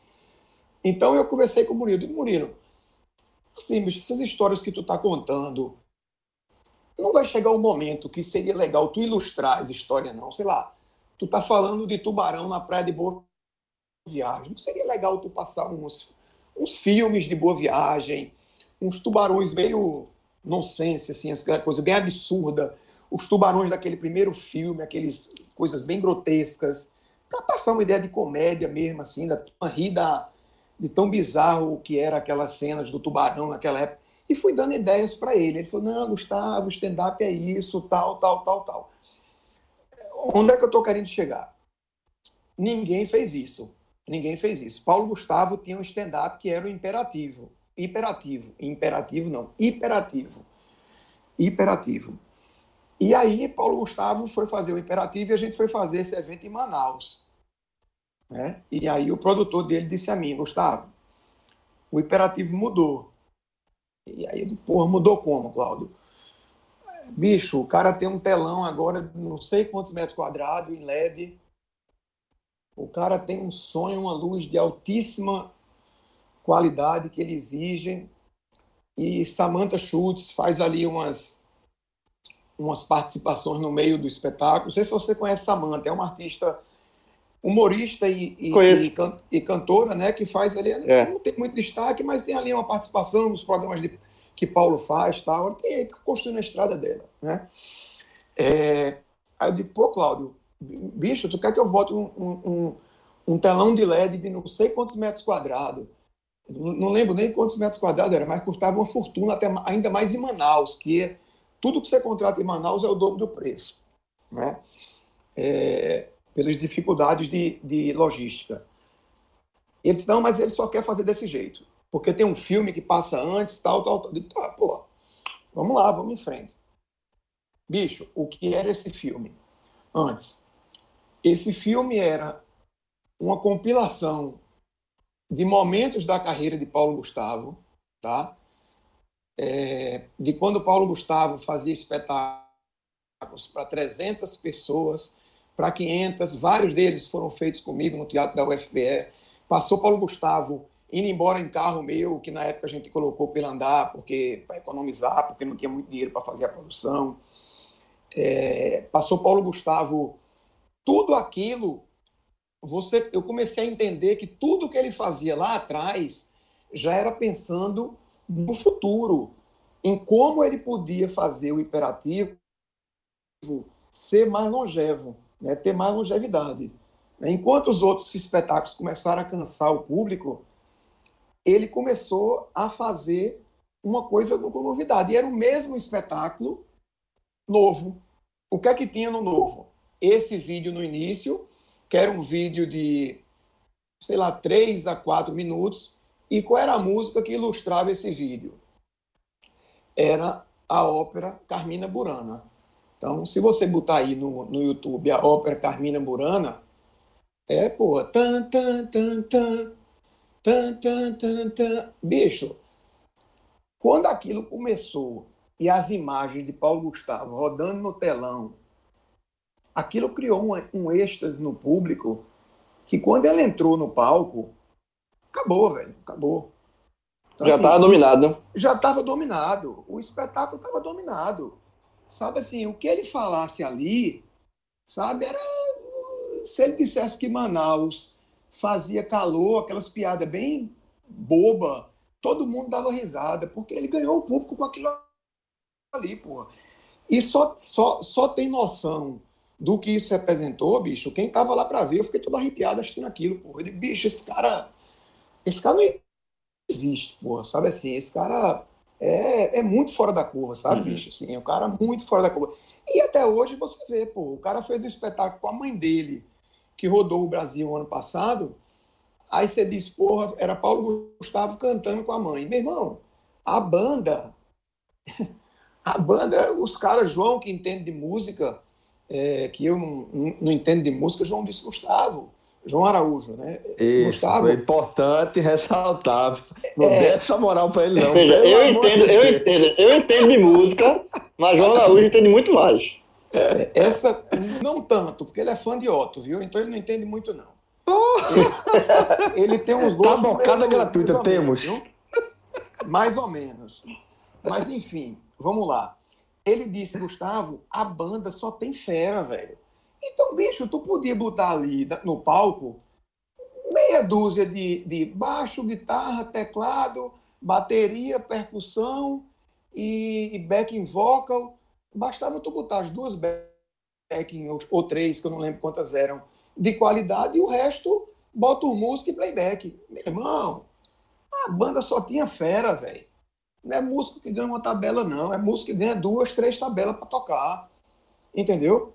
Não é músico que fica em hotel duas, três estrelas, não. É músico que fica em hotel quatro, cinco estrelas. Entendeu? É músico que recebe diário de alimentação. Sonha a luz que ele viajou, meu velho, era de altíssima qualidade, as, os mesmos que ele fazia nos, nos shows dele. Então, assim, e o espetáculo, quando terminou, ele me disse: Olha, Gustavo, eu queria muito agradecer por você ter topado fazer esse projeto, que é uma homenagem à minha mãe, né? Porque eu sei que todos os produtores meus tiveram dificuldade de ganhar dinheiro, porque a mãe dele não fazia sessão extra, que ela é uma senhora já de idade, né? E eu sei que com uma sessão de bilheteria é difícil, além de que é difícil você fazer uma mesma bilheteria do espetáculo de humor. Eu sou um, eu sou um artista de humor, as pessoas estão acostumadas a me ver fazendo espetáculos de humor. Então, é, é, ele agradeceu e, evidentemente, que a gente tinha que fazer, pela relação que a gente tem com ele.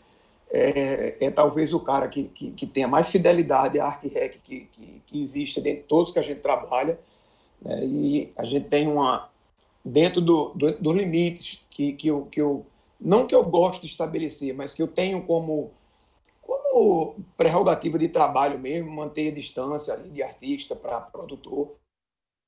É, é, um cara que, que eu tenho um respeito gigante, que me tem uma atenção muito grande também, que eu não, não sei porquê, mas graças a Deus a gente mantém uma amizade muito, muito salutar, é, que eu considero demais, sabe? Assim, é um cara que, que eu tenho uma admiração muito grande enquanto artista, e enquanto pessoa, por tudo isso que eu falei aí, é por todas essas qualidades que eu falei que ele tem, sabe? Então, eu, eu, eu acho que ele ainda tem uma, uma grande estrada aí, ele tem um espetáculo novo que ia, que ia circular esse ano, não sei se ele consegue, porque se for estrear, vai estrear ali nos grandes centros, Rio e São Paulo, né? Mas uma hora ele chega aqui, com certeza ele chega aqui.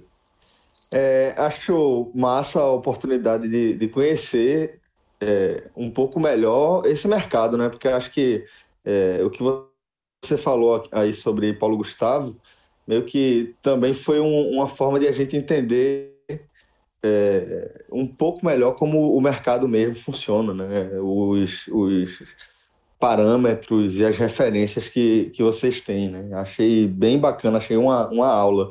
E vou pegar também o gancho aí no que você traçou como característica fundamental aí de Paulo Gustavo, que é a questão de se adaptar, de estar tá se reinventando, para a gente também fazer um, um, giro de chave aqui dentro do nosso programa, Guga, porque é, sem dúvida a gente está falando de um, um, um, setor, né, um segmento, é, que dos que foi mais duramente impactado né, pela, é, pela pandemia, é, pela quarentena e por tudo que a gente está observando de, de característica de transmissão de contágio. Então, quando a gente vai ver para frente também, é, vocês é, têm grandes desafios, enormes desafios pela frente. É, como, é, como é que, para a gente fazer essa, esse giro, né, cronologicamente aqui, primeiro, como é que vocês estão enfrentando a pandemia, enfrentando a, a quarentena? Vamos lá. É, primeiro, eu queria, eu queria dizer que essa minha opinião sobre Paulo Gustavo, ela pode ser até polêmica para muita gente, tá? Então, assim, eu queria que se vocês tivessem alguma coisa a, a, a contestar ou a rebater em relação a isso, a gente não é, é vai ser um prazer tentar dizer, esclarecer para vocês de uma forma mais clara o, o, o, que eu penso, tá? Eu tentei ser o mais não para mim para mim foi muito claro. Como como eu falei assim, eu achei interessante que você trouxe é, questões importantes que é, serve realmente de parâmetro para a gente entender o mercado um pouco, como é que ele funciona, né? Essa uhum. questão de, de que há possibilidade de você negociar com o artista um, uma nova sessão, uma sessão extra, é, que é, tem artista que aceita, tem artista que não aceita, tem artista que vai fazer uma mudança é, no espetáculo que ele já, já trazia e que essa mudança acaba é, incorrendo em custos maiores para vocês. Então, acho que foi uma aula, de fato, de como é que o mercado funciona. Para mim, realmente foi, foi uma explicação é, bem, bem tranquila, bem clara Ó, mesmo. Vou, vou, dar mais, só mais um exemplo aí para responder a tua pergunta, Celso. É, é, entrando no, no, assunto live, tá? Até fugindo um pouquinho aí do, do, que você perguntou, mas em relação a Paulo Gustavo ainda, só para concluir. Eu sei que a gente tem um tempo aqui para conversar. Não, fica à é, vontade. Aqui foi a primeira, casa. A primeira, live de, a primeira live de Paulo Gustavo foi com Mônica Martelli, um papo informal, que eles são grandes amigos, assim, amicíssimos, tá certo? Foi um bate-papo extremamente informal. A segunda live de Paulo Gustavo, meu irmão, foi com uma infectologista. Aí você, aí você diz assim, porra, bicho, realmente o que Gustavo falou tem um pouco de, de sentido, né? Porque tu, ele podia fazer um stand-up e ganhar, bicho, milhões de reais de fazendo, fazendo stand-up ali. Ele podia botar os filhos dele para aparecer, para chamar mais atenção. O cara fez uma live com um infectologista, porra. Vê só, o artista de humor. Quer dizer, bicho, ele pensa muito diferente, porra, sabe assim? É, é sei lá, velho, é, é, é, chover no molhado. Eu, eu sou fã número um daquele cara, é, é por, por, tudo isso que eu falei e, e e por tudo que ele representa, sabe? Acho que ele tem um papel muito importante na nossa cultura e, e acho que ele tem uma vida muito longa ainda para alegrar as pessoas com, com as histórias, com os filmes e com os espetáculos que ele tem para fazer. Mas em relação à arte rec, como é que a gente está lidando com, com, com, essa, com essa fase tão difícil que a gente está enfrentando? A gente tinha um, um, um, grande desafio, que era essa turnê com, com o Moscow City Ballet, né, que, é o, que seriam 18 apresentações em 13 cidades. A gente, nesse momento, deveria estar, hoje é 25, 20, 25 hoje, 20, 25, né? Não, hoje é 20, 28. 28. 28 é, a, gente, a gente tá com, com a noção de tempo bem. Não, é porque, é porque eu já virei aqui a, eu já virei a, a folhinha do calendário e estava vendo aqui de, de, de, junho já. Mas, enfim, é, é 28. Hoje é 28 e a gente estaria chegando no sul para encerrar a turnê. Né? Então, isso foi um, um, um, uma paulada muito grande, porque a gente teve o investimento que é feito antes, né, é, em euro, né, porque o grupo recebe em euro, é, passagem aérea comprada em, em dólar, né, em moeda estrangeira. As companhias aéreas têm a prerrogativa de devolver o dinheiro em 12 meses ou de deixar um crédito. Quantas pessoas viajando? 45 pessoas. Moscou, Fortaleza, Porto Alegre, Rio de Janeiro, Moscou. Certo? 45 pessoas. Moscou, Fortaleza, Moscou, Amsterdã, Fortaleza, né? Que tem aquele voo da KLM agora que Fortaleza é um hub, né? Da, da KLM.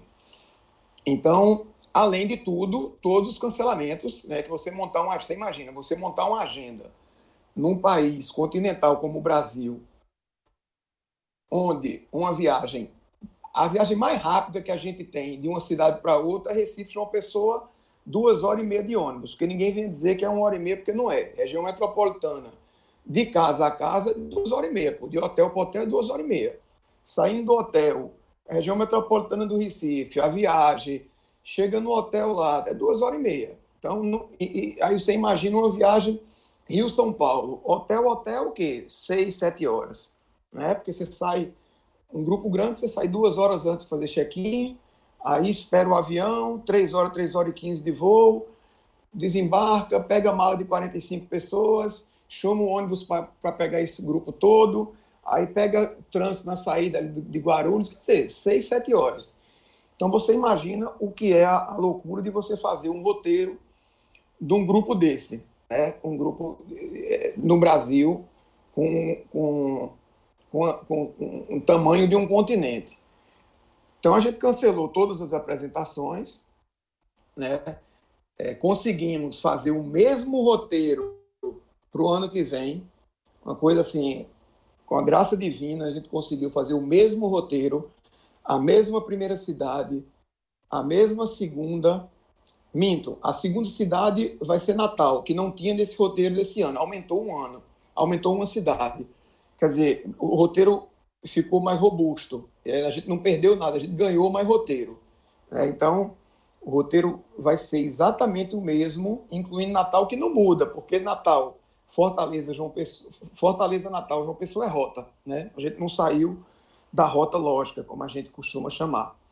Então, esse foi o primeiro grande desafio que já está superado, né? É, a não ser que isso dure até o ano que vem, ou que os teatros até o ano que vem é, só possam trabalhar com metade da capacidade, aí não, dá para fazer, tem que cancelar, né? Ou se vier uma segunda onda da quarentena e a gente não possa receber é, artistas de fora, ou os artistas não possam sair de lá, porque esse ano nem podia sair, nem podia chegar, né? Então, a gente te, teve esse grande desafio que foi superado, é, pelo menos momentaneamente. O segundo eram os espetáculos que a gente tinha marcado eh, a partir de março. Né? A gente tinha três espetáculos em março, mais, lá, talvez uns 12, 12 eventos para fazer até julho e todos cancelados, né? sem, sem falar no balé, tá? Sem falar no balé, na turnê do balé. Então, eu acho que no total, 32 ou 36 espetáculos a gente teve que remanejar. Até agora. Né? Até Gustavo. Agora, porque tem espetáculo que está para outubro que não está remanejado, setembro, outubro.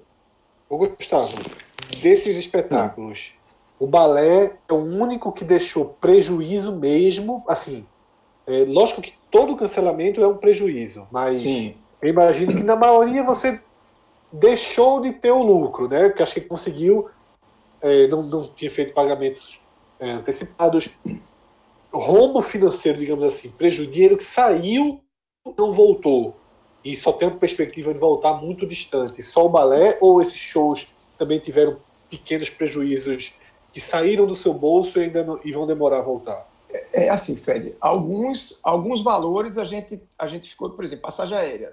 Todos ficaram como crédito, né? Aí a gente não sabe porque companhia aérea, bicho, é, é, é um segmento bem complicado para remarcação. O que eles dizem não se escreve. Né? Então, em princípio, está ali, os créditos estão lá. Se você não muda o trecho é, e não for em alta temporada, não tem nem diferença de tarifa, então isso aí está administrado, supostamente administrado. Né? É, a gente não teve devolução de, de dinheiro, importantíssimo, foi baixada aí uma medida provisória que eu sendo bem franco com você, me colocando no lado do consumidor, ela é, é bem, cara, ela é bem assim, bem dura com o consumidor, porque ela dá o direito da gente remarcar o evento. Por exemplo, a pandemia foi, foi, foi declarada, sei lá que dia, é, 20, 20, 20 de março, talvez, eu não, não sei exatamente. Então a gente tem a partir, de, a partir da data que a pandemia. a pandemia foi um pouquinho antes, foi lá pro dia 14, 13, 16, um negócio desse. 16, 16 né? Pronto, Pronto. É. Então a gente tem, a partir de 16 de março, a gente tem seis meses para remarcar, certo? Os eventos. E a partir daí até a gente tem 12 meses para realizar. Certo? Então a gente tem, se foi 16 de março, a gente tem como remarcar até 16 de setembro e tem como e tem que realizar até 16 de setembro de 2021 sem ter a obrigação de devolver um centavo para o público, certo?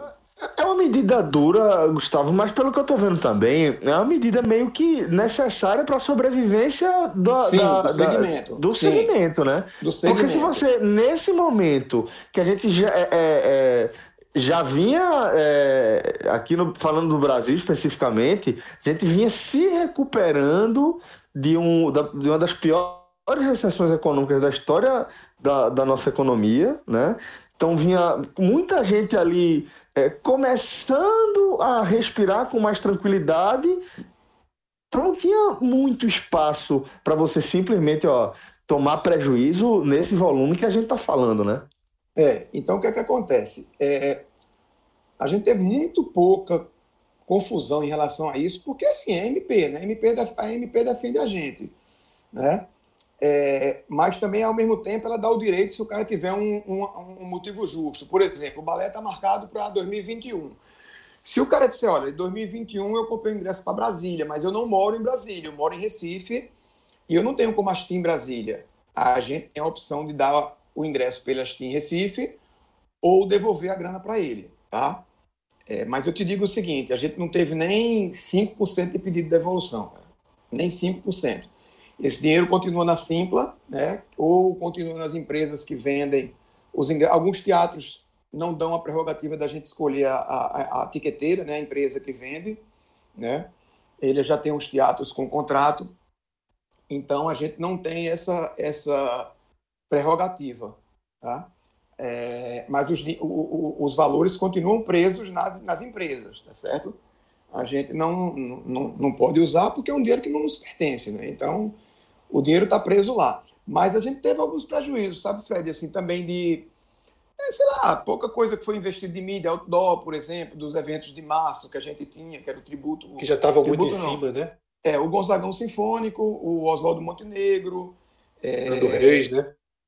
Não, Nando, Nando a gente teve a sorte de. de não, não tinha veiculado o outdoor ainda. A gente perdeu só certo. a produção. Nando, Oswaldo, Oswaldo o espetáculo A Mentira de Falabella e Gonzagão Sinfônico, a gente perdeu produção e veiculação. Mas a gente está pleiteando que depois a gente ganha a veiculação, entendeu? Então, estamos é, apostando que a rota vai ser passada lá na frente. Talvez, vai... talvez o prejuízo maior. Fala, fala, Celso. Fala, Cássio. É, é, Cássio. É, é, uma dúvida justamente isso. Eu, eu, é, eu percebo que você é, se mostra otimista, até por esse dado de apenas 5% devolveram, porque esse público vai quis garantir o ingresso, ou seja, o cenário vai voltar. Mas para esses, esses shows que já estão assim, que já estavam no mercado, Sim. a minha dúvida é, a seguinte: é, não, a gente está no cenário sem vacina, certo? Se voltar a vacina, acho que vai dar tudo ao, vai se tranquilizar. Mas o cenário Sim. sem vacina e os, e os shows começando a, ser, a, a serem liberados.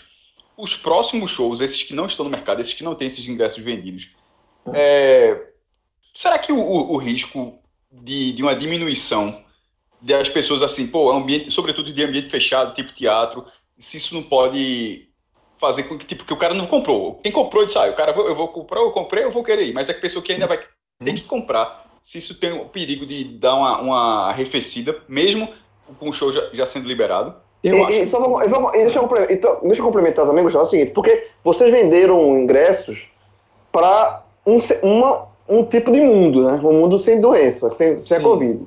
Que Sim. era uma casa de espetáculo e tal. Para o pós, caso você tenha vendido uma casa lotada, que, que não seja possível voltar com casa lotada, a tendência é que se, se destrinche esse, esse público em, em dois espetáculos, em três sessões, enfim.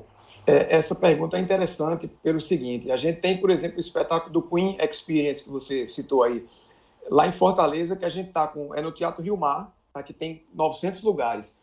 Uma sessão a gente já esgotou e outra a gente está com 410 vendidos. Ou seja, se o teatro voltar com a capacidade reduzida, não sei o que, é que a gente vai fazer. Né? É... É... a tendência é que realmente volte com a capacidade reduzida, né? apesar Você de vê... hoje saiu.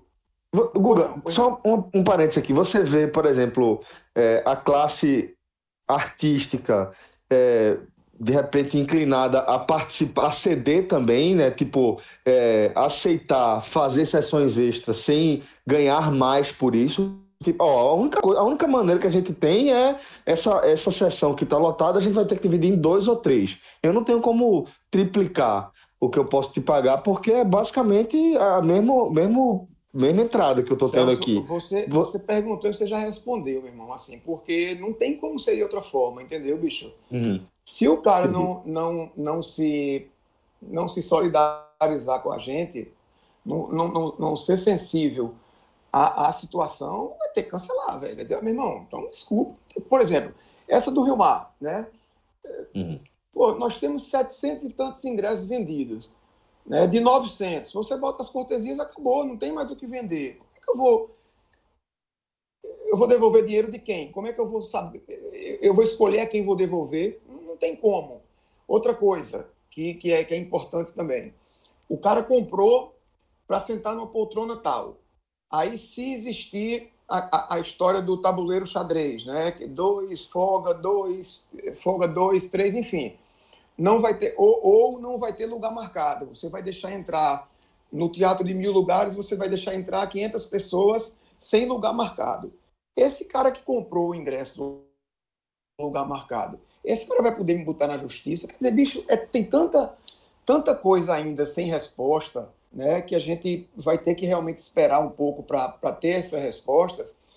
E em, em relação ao que Cássio falou, ao que o Cássio perguntou, eu acho que sim, muita gente vai ter medo de ir para o pro, pro, pro espetáculo, tá? em ambiente fechado.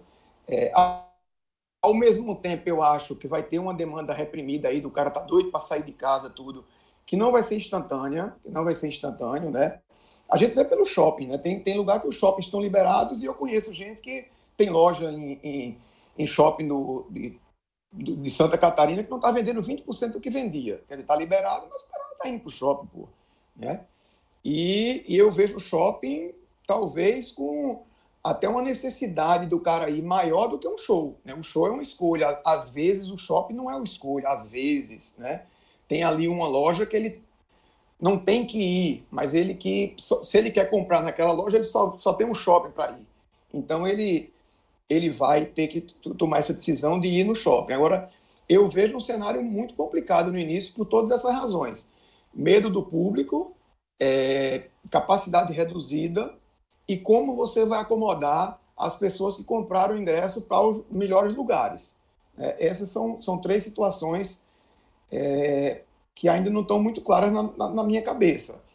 E por outro lado, por outro lado, eu vejo eu vejo a gente, é, é pelo menos metade da tomando por essa por esse isolamento que existe aí de 50 e 50, né, os números quando chega em 50 já estão sendo comemorados, né? Assim, a gente é, Recife começou com 56, 57, 53, 52. Eu acho que ontem bateu 50, né? Talvez, acho que foi isso aí. É, mas eu vejo que para passar de 50 é difícil, né? Então, esses outros 50, o que são esses outros 50? São pessoas que, que, eu, que eu imagino que não acreditam no isolamento, trabalhadores do, do, dos segmentos que não podem parar, né? os médicos, enfermeiros, profissionais de saúde, gente de supermercado, gente de limpeza, cobrador de ônibus, enfim, todas as categorias que tem que trabalhar.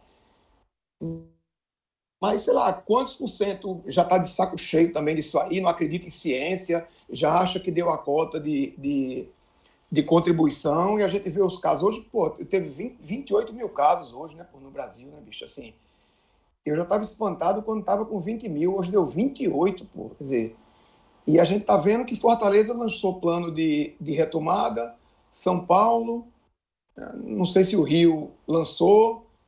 Eu vi um comentário no Twitter rapidamente que Recife lançou, eu não vi nada de Recife, mas se não lançou, vai, vai nos próximos dias, porque a quarentena acaba domingo, né? Eu, supostamente está tá marcada para acabar até domingo.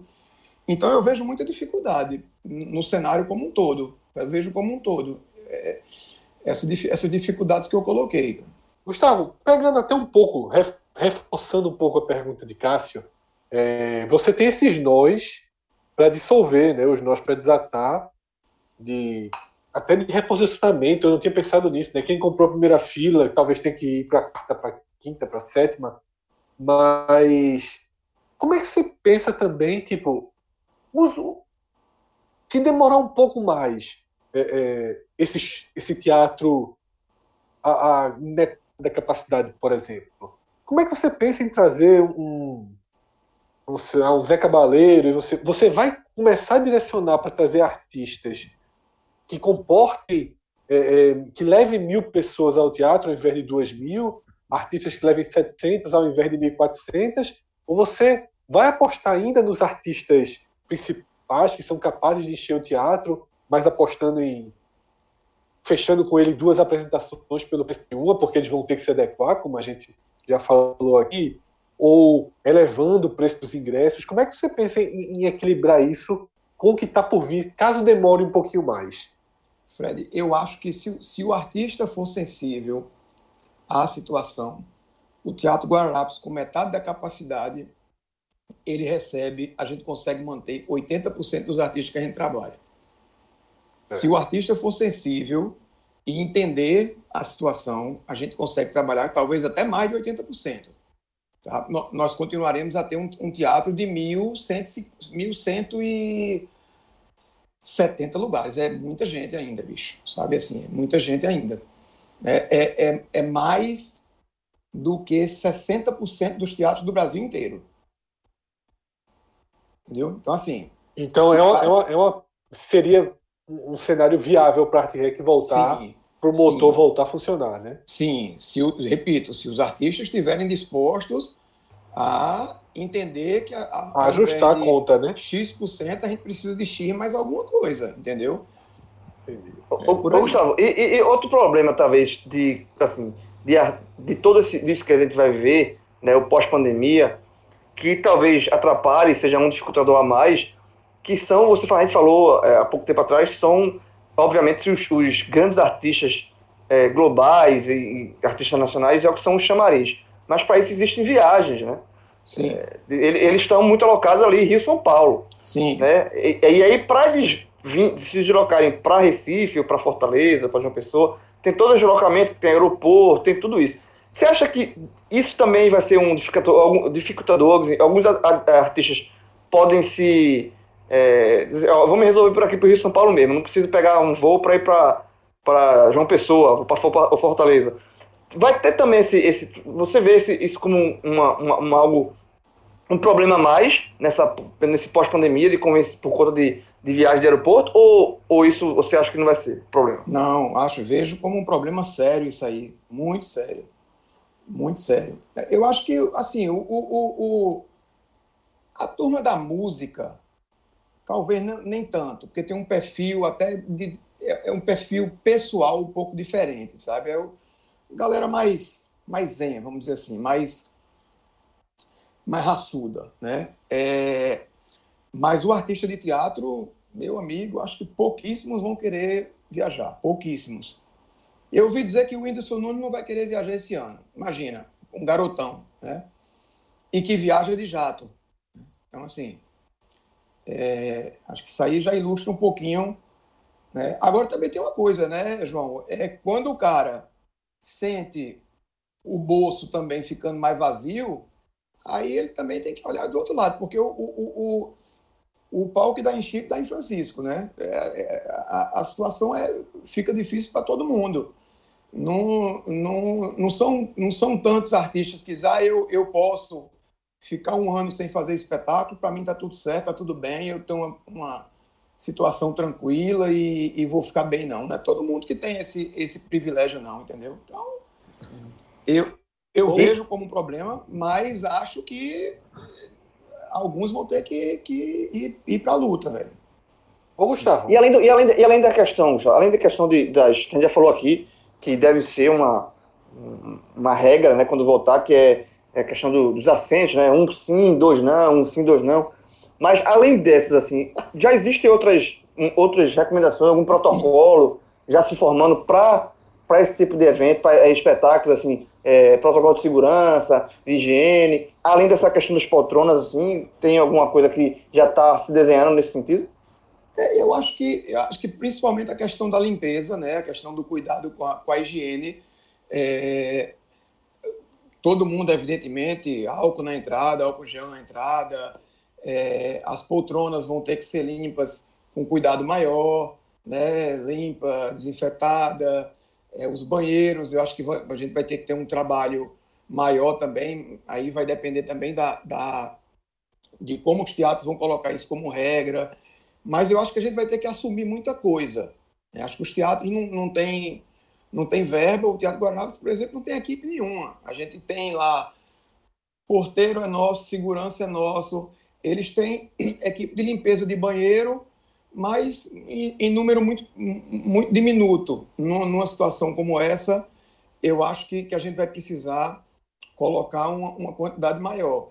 Acho que também fazer a medição de temperatura na entrada, é, mas não, não, não sei, eu, eu, eu, eu, vejo gente dizer, por exemplo, aquele, aquele túnel que higieniza as pessoas, né? O cara disse, aquele, o, o, o Atlas e a Marina, o biólogo, disse, sabe, o que é que adianta? Você passou no túnel para entrar no restaurante, lá dentro você vai respirar e vai jogar o vírus no, no ar. Quer dizer, então o túnel vai adiantar na entrada? Eu não sei, rapaz, eu, eu, eu acho que ainda precisa as coisas ainda precisam ser um pouco esclarecidas, sabe? Mas eu, eu acho que os cuidados básicos eh, de, de, de essa higiene mínima, né, do, do, do álcool gel, da limpeza da, das poltronas, dos banheiros. A máscara obrigatória, máscara obrigatória. Da máscara, sem dúvida, a máscara também. Eu acho que isso aí não vai ter como fugir, né? Acho que isso aí não vai ter como fugir. Gustavo, é, a gente passou por parte né, da, sua, da sua trajetória que teve uma grande mudança, uma grande virada de chave, né, de sair das produções é, de shows abertos, de shows em lugares onde aparecia a chance de fazer para os teatros, e você já está consolidado nos teatros há muito tempo. Mas eu pergunto se com esse novo cenário tem passado pela sua cabeça ideias, planos de voltar a trabalhar com outras áreas, porque, é, por exemplo, um show aberto não sei, estou aqui pensando, talvez seja mais simples, bem tem aglomeração. Tem passado sua cabeça alternativas para outras outros formatos? Ou você está esperando realmente, acompanhando, focado na retomada do seu segmento, né, da sua fatia? Como é que você está pensando isso?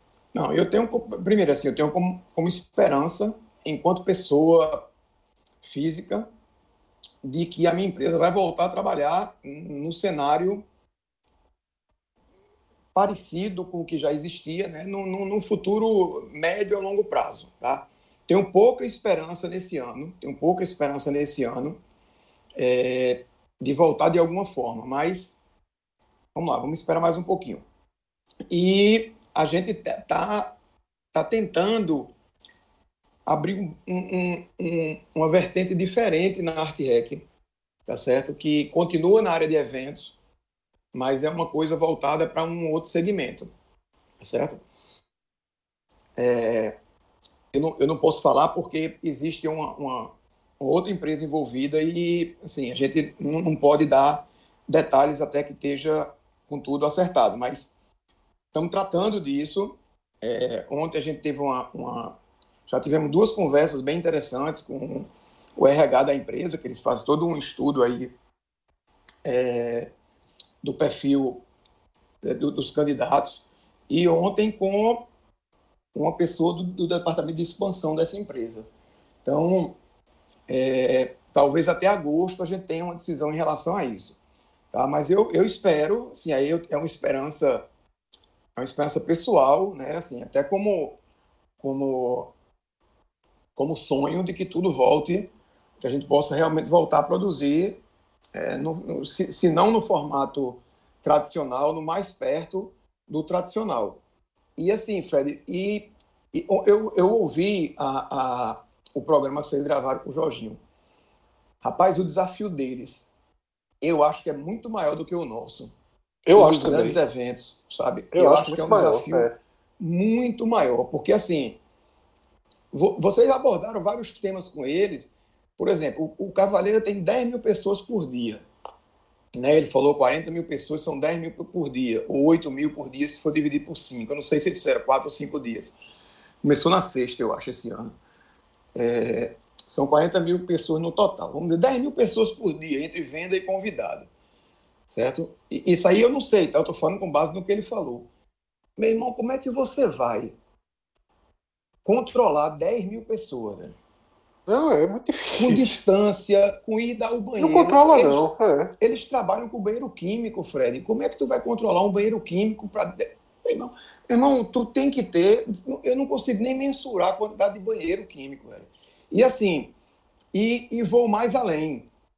É, o desafio deles é, é, é, é muito maior, porque eu acho que. Eu vi até ele falando que estão bolando uma live diferente para o dia 13, agora de, com, com, com, a, com chão de avião.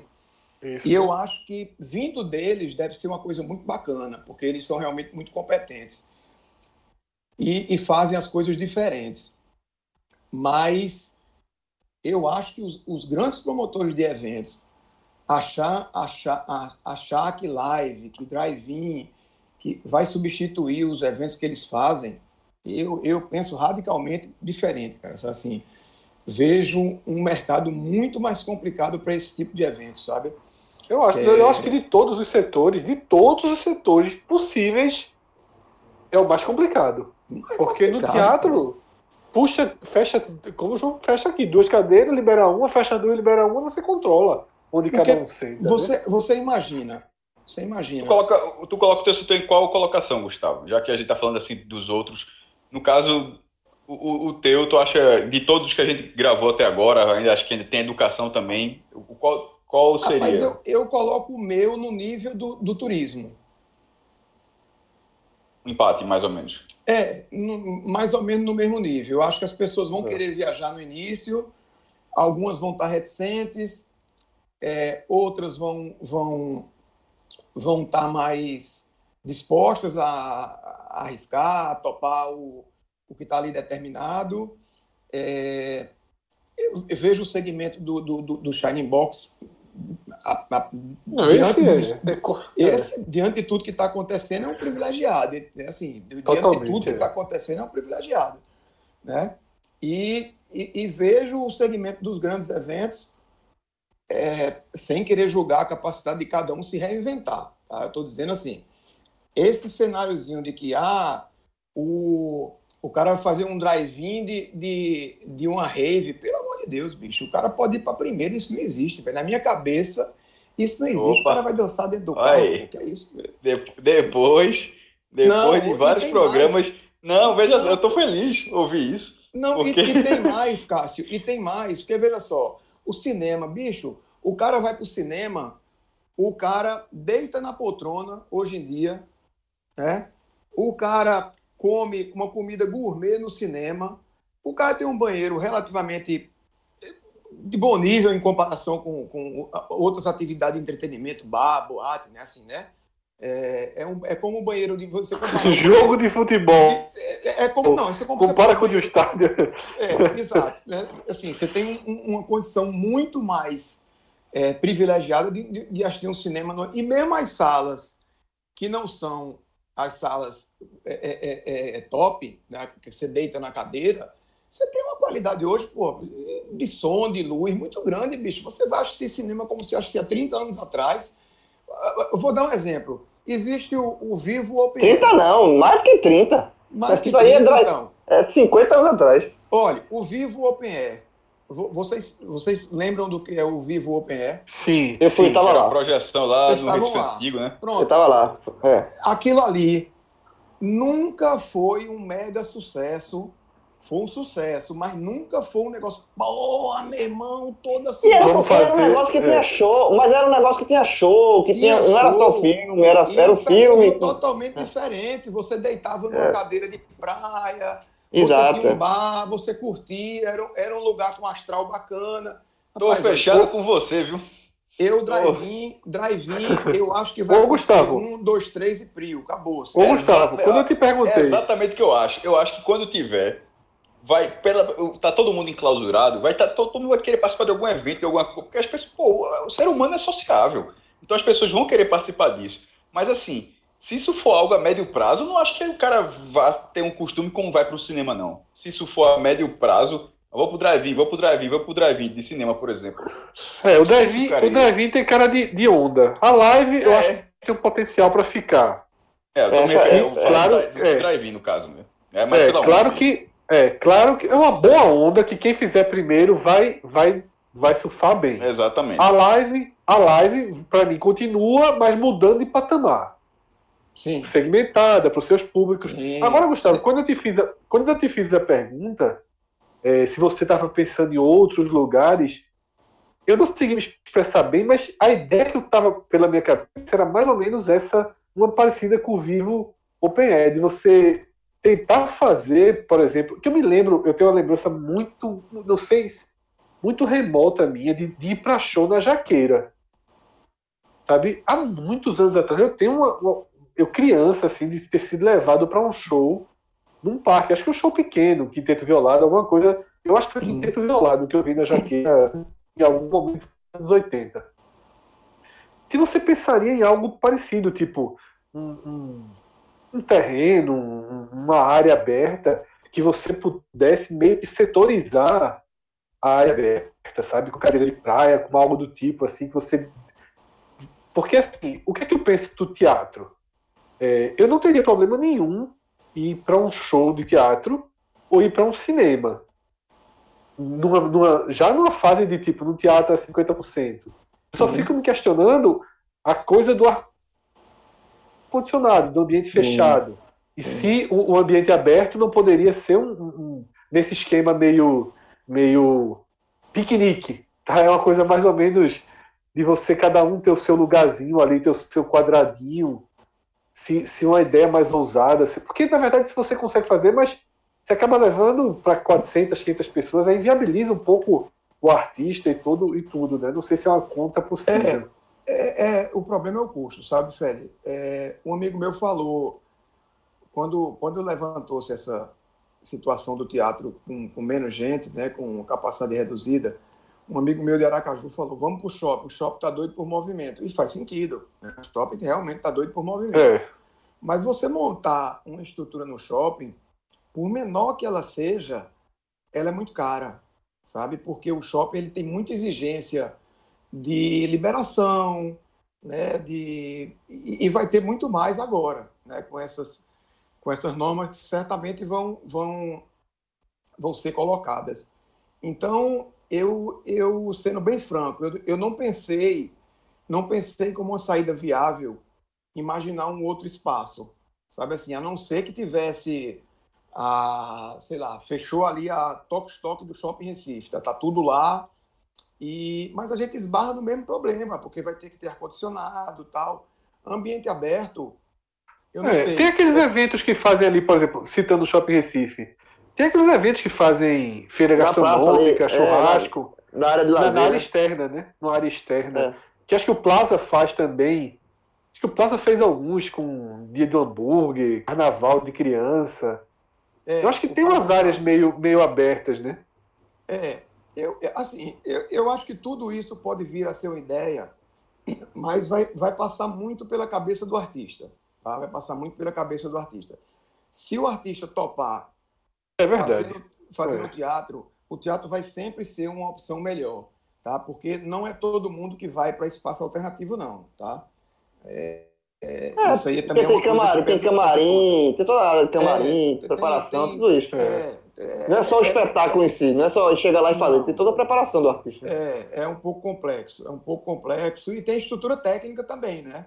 Por exemplo, Exato. o espetáculo de teatro Luz, tudo, vara, de, de, né, de, de, de coxia, para troca de figurino. Então, assim, não é todo lugar que ah, não, é um lugar com mil pessoas, dá para fazer. Não, não, é, não é tão simples assim. Não, isso, isso é para isso é para levar como isso é para levar um cantor, ele o violão e o violão. Nada, nada, muito além disso, né? É, ou stand-up, né? É, é, é o stand-up. É. é. Ô, Gustavo, só, só para só não passar batido, é, bem rapidinho, é, que a gente falou aí de lives e tal. Eu queria a tua opinião sobre essa questão das lives. Tu acha, tu acha que é uma coisa que vai permanecer? Tu acha que muito vai, tu acha que alguns artistas vão investir nisso? E aí eles investindo nisso automaticamente, não sei se por tabela, isso vai atrapalhar também essa questão de você tentar atrair é, esses artistas para voltar a fazer apresentações em teatro. Eu queria a tua opinião sobre essa questão das lives. Assim, tu acha que é uma, uma, coisa que fica ou é uma coisa que tá, vai ficar só durante esse período de pandemia, mas depois, quando liberar, isso vai minguar? Eu acho que fica para alguns artistas. Eu acho que fica para alguns artistas. Eu, eu não vejo, por exemplo, uma live de Toquinho tendo público. Não vejo, não imagino isso, entendeu? É, eu acho que esses que são mais de, de, que combinam mais com bebida, com farra, aí Jorginho foi muito feliz quando ele colocou uma coisa assim, ah, o cara vai fazer uma, uma quarta-feira que é um dia que a agenda dele é morta. Tá bom, a agenda do artista é morta, isso aí eu concordo, ele foi muito feliz como ele colocou. Mas a farra vai existir do outro lado nesse, nessa quarta-feira, é, assim, o, o, o, público consumidor vai poder é, consumir. Outra coisa, é, o cara vai fazer uma, uma, uma live no sábado e tu vai ter uma concorrência de um show é, aqui em Recife, um show grande. Então, assim, sempre vai ter essa divisão. Mas eu acho que vai, vai permanecer um tempo. Tá? Não, não acredito que seja para todo tipo de artista acho que permanece um tempo, mas sou partidário de que nada se compara à experiência ao vivo. Assim, acho que não, não, não tem como não tem como você traçar esse paralelo de do cara estar tá pessoalmente bebendo, paquerando, curtindo com um amigo, é, confraternizando com tantos outros e, e assim eu vi também vocês falando até a questão do jogo do esporte da final do, da Copa do Brasil, que o evento tinha no YouTube, né? E não houve a mobilização que houve para assistir, entre aspas, ao vivo na Rede Globo no, no, no, domingo passado, né? Domingo retrasado, que domingo passado foi o jogo do Naldo. É, eu concordo plenamente com isso. Concordo plenamente com isso. Eu acho que quando você tem uma, uma uma divulgação, ou quando você tem uma, uma motivação para que todo mundo é, é, vá naquele mesmo caminho né, de assistir aquilo ali, se for algo diferente, eu acho que vai ter sucesso. Mas se for live por live, eu não, não acho que isso vai durar muito tempo, não. Agora, eu estou muito, muito curioso pela capacidade do, do, dos meninos lá do, do, do, do Cavaleira de ver como eles vão fazer essa live nova, nessa né? nova live, né? Eu acho que precisa realmente sair do lugar comum, sabe? Acho que o, os números aí de, de audiência já estão mostrando que não, não, é uma coisa que, que não já é um tá, número já está saturando um pouco, né? É, não é. Não Eu acho é um que está se acal, tá acalmando, né? Tá, tá indo para onde, é, tá indo para onde vai ficar. Não é um número ridículo, longe disso, mas também não é aquela é. loucura do início, né? Por de 3 milhões, daquela coisa que aconteceu. É. Não, cada um vai começando a fazer para o seu público, né? Isso, isso. Você vai, o cara vai, o cara achar fazer 40 mil pessoas, começa a ser bom. Né? E, e, as, 35, e as marcas, 40. e as marcas, Fred, assim, as marcas, por exemplo, que estão apoiando, é, cervejaria. A cervejaria, não vai, a cervejaria ela quer fazer o ao vivo porque ela tem a venda, pô. Né? Isso, é. É, vai, vai comparar a venda que ela tem num evento ao vivo com, com a venda que ela tem numa live, por mais que, imagina, uma live com 300 mil pessoas, né? E um show com, com, com 30 mil, né? Você tem aí uma, uma diferença de, de, de 10 vezes, né? O público, mas eu acho que o show ao vivo de 30 mil ainda vende muito mais para a marca, dá muito mais retorno do que a live de 300 mil. Porque você não vai, 300 mil pessoas consumindo a bebida, não vai ter, porra, assistindo uma live, entendeu? Então, isso é uma opinião pessoal. Eu vejo muita gente pensando diferente, sabe? Diz que acha que veio para ficar. Eu participo de dois grupos de três grupos de produtores e tem muita gente que pensa como eu e tem gente que pensa contrário, que veio para ficar, tal, não sei o quê. Tem alguns empresários de artista, né? Mas eu já vejo até nesse, nesses empresários uma, uma visão um pouco diferente, de que pode ser um, um, uma, uma, nova vertente, né, mas longe de ser a vertente principal do artista. Acho que, acho é, que é isso aí. É aquilo que eu falei, que eu até repito, para que alguém, caso alguém tenha escutado na, no programa passado. Eu acho que vai ser estratégico, por exemplo, para lançamentos de turnê. O cara vai fazer o primeiro show da turnê. Porra, eu acho que o cara tá tudo pensado. Eu acho que ele, o cara pode transmitir Legal. esse show. Legal, e não necessariamente na casa dele. Pode ser no Vivo Rio. Como você falou, bom. Toquinho Demônio da Garoa é aberto, é pro Brasil todo ver. Muito Até para aguçar a vontade, para aguçar a vontade do cara nas outras praças e vendo o show, né? É, isso aí é uma variável, isso aí é uma variável, você pode ver até pela, por uma ótica diferente, a variável de um show ao vivo, tá? É uma variável de um show ao vivo. É você, por exemplo, é, existe no, no, no, nas grandes redes de cinema, vocês já devem ter visto que existem óperas, existe o balé ao vivo, balé, de balé ao vivo. Quer dizer, você tá, o negócio está acontecendo lá na Rússia e às vezes nem ao vivo, né? Mas está passando o que você estaria vendo lá. Quer dizer, é uma, é uma, é uma, uma vertente. Pô, o cara tá vendo o Kirov original, pô, é um negócio espetacular. Né? O cara tá vendo o Bolshoi original, as grandes óperas tal. Isso aí pode ser uma, uma variável até para o show. O que, eu, o que eu tanto elogiei de Paulo Gustavo, uma novidade, pode ser pô, o show do Toquinho e Demônios da Garoto, o primeiro show da turnê que vai passar por oito cidades, vai ter transmissão ao vivo no YouTube, aqui, aqui, aqui, aqui. Legal, isso é uma variável. Que arrebatou. Você, você, você foi para o Vivo Rio, gostou do show e investiu no show. Isso. Trazendo isso. Trazendo isso pro, pro micro, é, eu tô assistindo aqui o Skank lançando um novo show. Eu disse, porra, quando chegar no Recife eu vou. Exato. Porque é eu fui instigado é por aquele show. É uma propaganda, né? Um, uma divulgação que você está fazendo de algo que está acontecendo naturalmente. Quantas pessoas é o, você vai atingir é, com isso? Milhares. Que né? é o caso é o caso de Oswaldo Montenegro e Renato Teixeira que o João falou. Eu fui pro Exato. show, mas eu não eu não estava naquela naquele ímpeto de ir ao show, sabe? Quando uhum. o show foi lançado, eu não disse, porra, eu vou para esse show com certeza. Quando o segundo show foi lançado, que era o que ia ter foi cancelado, que eu já tinha visto, eu disse, eu quero ir. Olha, mesmo já tendo vivido a experiência, porque uhum. foi muito bom. É um show muito bom. É, é, é... E aí acho que tem isso também, por mais que tire o fator novidade, tire o fator surpresa, mas também garante o fator retorno, né? Sim. Então, eu acho que, que é aquele, fosse o tempo que você ia para o show, e eu sinto saudade, mas eu acho que esse tempo acabou com a internet, né? De você ir para o show no escuro, né? De ir para o show e o artista toca a, a, a dedilha os três primeiros acordes, você quer identificar qual é aquela música. Uhum. Hoje em dia, né, existem sites de setlist, né? Que o cara vai dizendo assim, João Pessoa tocou essa. É, é muito é. difícil você, é quase, é quase como fugir de spoiler de série, né? É muito difícil Sim. você ir pro show sem saber. Então, tipo, esse de Oswaldo eu fui, não fazia noção qual seria o setlist, ainda que eu soubesse que N músicas dos dois estariam. E é muito bom quando você é 100% surpreendido. É muito bom. Sim. Mas eu iria de novo tranquilamente, mesmo sabendo todas as músicas. Eu acho que eu já vi esse show, tem uma versão desse show gravado na Bahia, no YouTube, em HD. Acho que eu já vi esse show duas ou três vezes. É muito bom o show. É, o show é muito bom. Realmente o show é muito bom. Guga, para a gente fechar aqui essa nossa conversa, queria te pedir uma indicação de algo que você esteja consumindo aí.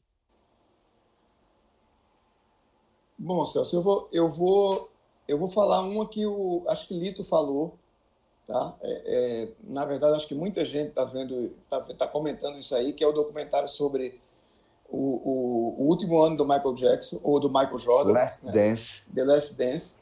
É... Essa, essa, é a série mais indicada da história da Agamenon. Tá, tá bem indicada. Porque, pode, rapaz, pode dar seu veredito. Eu, eu, eu assisti com, com muito prazer, porque eu acompanhei na época, assistia aquilo ali na época, vibrava com aquilo ali, aquilo ali realmente é, é, é espetacular o que aquele cara representou como atleta. E vendo agora os, os que eu não sabia desses, desses dos detalhes, né, que a série é muito bem feita, por sinal, mostra a, a, sede de vitória desse cara, pô, um negócio é. assim. A competitividade, né? A competitividade. Níveis, né? E assim. E, Além do natural, e, inclusive. É, e assim, e você vê hoje. Porque americano gosta dessas coisas, a gente polemizando, ah, porque Pippen disse que Kobe jogava mais do que ele tal, tal. Lebron, Jordan hoje faria não sei quantos pontos, não faria, quer dizer, as, as opiniões, né? Que muita gente fala ali para ganhar, ganhar espaço. Mas, bicho, ele podia ser o que fosse, meu irmão, mas ele ele era um atleta espetacular. O cara se dedicava demais, uhum. exigia demais e ele se cobrava demais, pô. Então, assim, meu irmão, não tem como você dizer que o cara fazia bullying, que o cara era chato. Pelo menos a relação dele com, com os seguranças, com os repórteres, por mais que ele tivesse chiado algumas vezes em algumas coisas, ele falava rindo, brincando. É, cara, assim, eu sou, sou, sou muito fã daquele, daquele daquele atleta. Para mim, um dos maiores atletas da história da, da humanidade, sem dúvida nenhuma. É e, e vi uma do futebol que não, não foi muito falada sobre o Barcelona, sobre o ano passado do Barcelona, que também é muito interessante, cara. Assim, a sobre... turma gosta, é que a turma gosta do sofrimento, pô. a turma gosta do, é, do Sunderland. Mas, mas, não, a do Sander é sensacional, mas, mas a do Barcelona, bicho, foi a do ano passado, porra. Que levaram aquele, aquele revés do, do Liverpool, né? Então, hum, o, o, o, o, o grande final, eles terminam, né, eles terminam com, com, com o título da, da, da, do Campeonato Espanhol, que isso aí para eles já não vale nada, né? Eles comemoram lá, não sei porquê. Estadual. Estadual. Mas, assim, o, o, o, os bastidores também é bem interessante, cara, disso aí, sabe? Você vê o nível dos atletas, o nível de, de comprometimento, o nível organizacional do, do, do clube como empresa, que aí não precisa falar, é chover no molhado, né? O Barcelona, todo mundo sabe, quem convive minimamente com o mundo do futebol deve imaginar o quanto seja profissional. Mas, assim, é muito, muito interessante, cara. Você vê, o cara tem um jogo é como a gente vê. tarde e tá almoçando meio-dia em casa. É assim, aí, não, vou pegar meu carro, vou lá, o cara chega dirigindo o carro, assim, a gente que está acostumado com concentração, com, né? Então, assim, é, é realmente muito, é muito interessante. Cara. É como a gente assistir 007, é real demais. A turma prefere o Sunderland por isso. É, pois é. pois é. Mas o, o Sunderland, Sunderland é aquela agonia. Sunderland é, é, é, pô, é, é, sofrido demais e, assim, eu acho que deixa um, um, um, um grande ensinamento do, da primeira para a segunda, que é como o clube tinha sido mal gerido, né? Pô, assim, o, é. que quanto sofreu o clube pela má gestão do primeiro Não, ano. O Sunderland, é, é, a gente se vê demais, pô. Nossos clubes demais. São... Eu ia falar, eu ia falar isso agora. O, a gente tá vendo aí o exemplo do Cruzeiro, né, pô, uma coisa que é surreal demais acreditar naquilo ali, um clube tão grande, né, é. passando por aquilo por, por, questão de gestão, né, pô. Então, e foram os outros, né, que mais, mais dia menos dia vai explodir aí, né? Mas eu acho que Calma. essas duas aí que eu falei. é...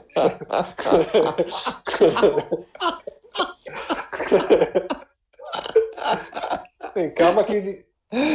Esse, quem é acostumado a trabalhar na baixa consegue, consegue seguir em frente. Consegue, consegue, consegue. É, mas acho, acho tá, tá, tá muito bem indicado aí é, a, a as séries que, que a Agra está apresentando aí para a turma.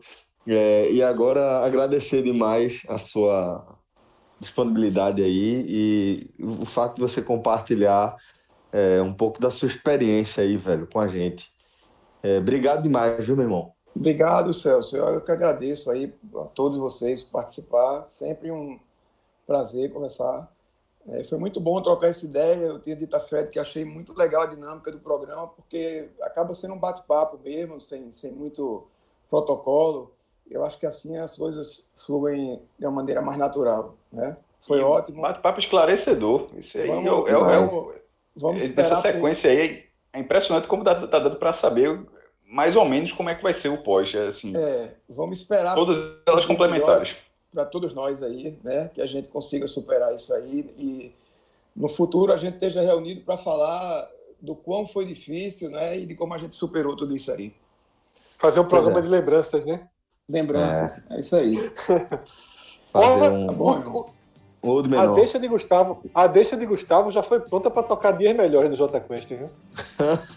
tá liberado. Agora, agora, agora, agora para tocar. Agora tá, tá liberado. liberado. Né? Agora tá liberado. Tá liberado. Inclusive, eu tô deixando aqui, um abraço pra você, Gustavo. Tchau. Abraço, valeu. Mas João Araújo vai ter que ouvir até o fim de Dias Melhores. Vai tocar inteiro agora. Ele disse que foi Dona de Maguila, Fred. Manda um abraço pra mim, então um abraço pra João Araújo. Porra, mas aí esse abraço tá garantido. João é um querido, velho. Mas Não, bom foi o seguinte, João. Arretado demais.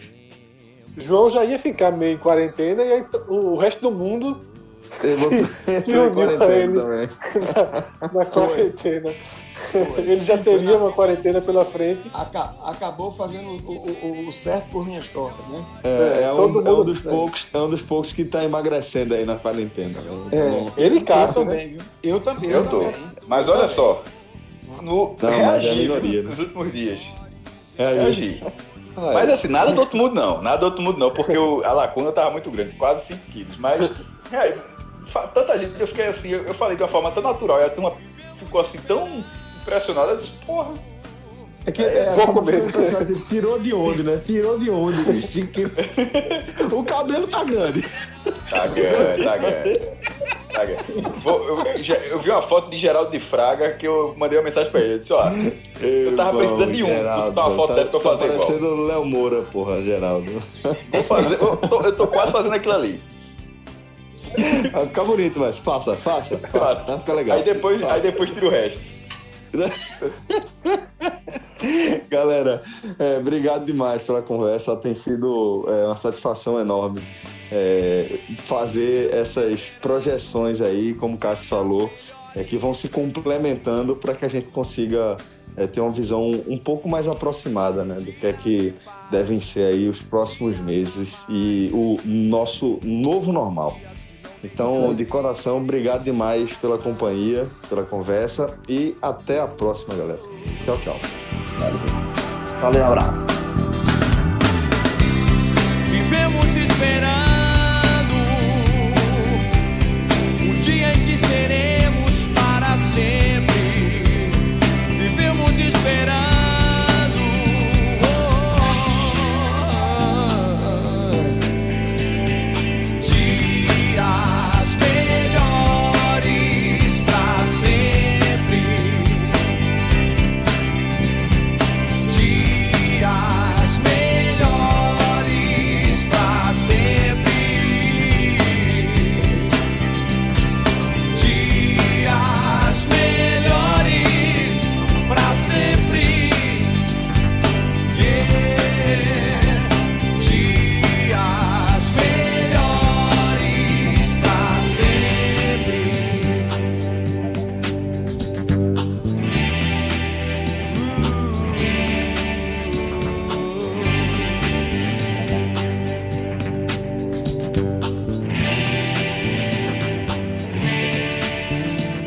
Sempre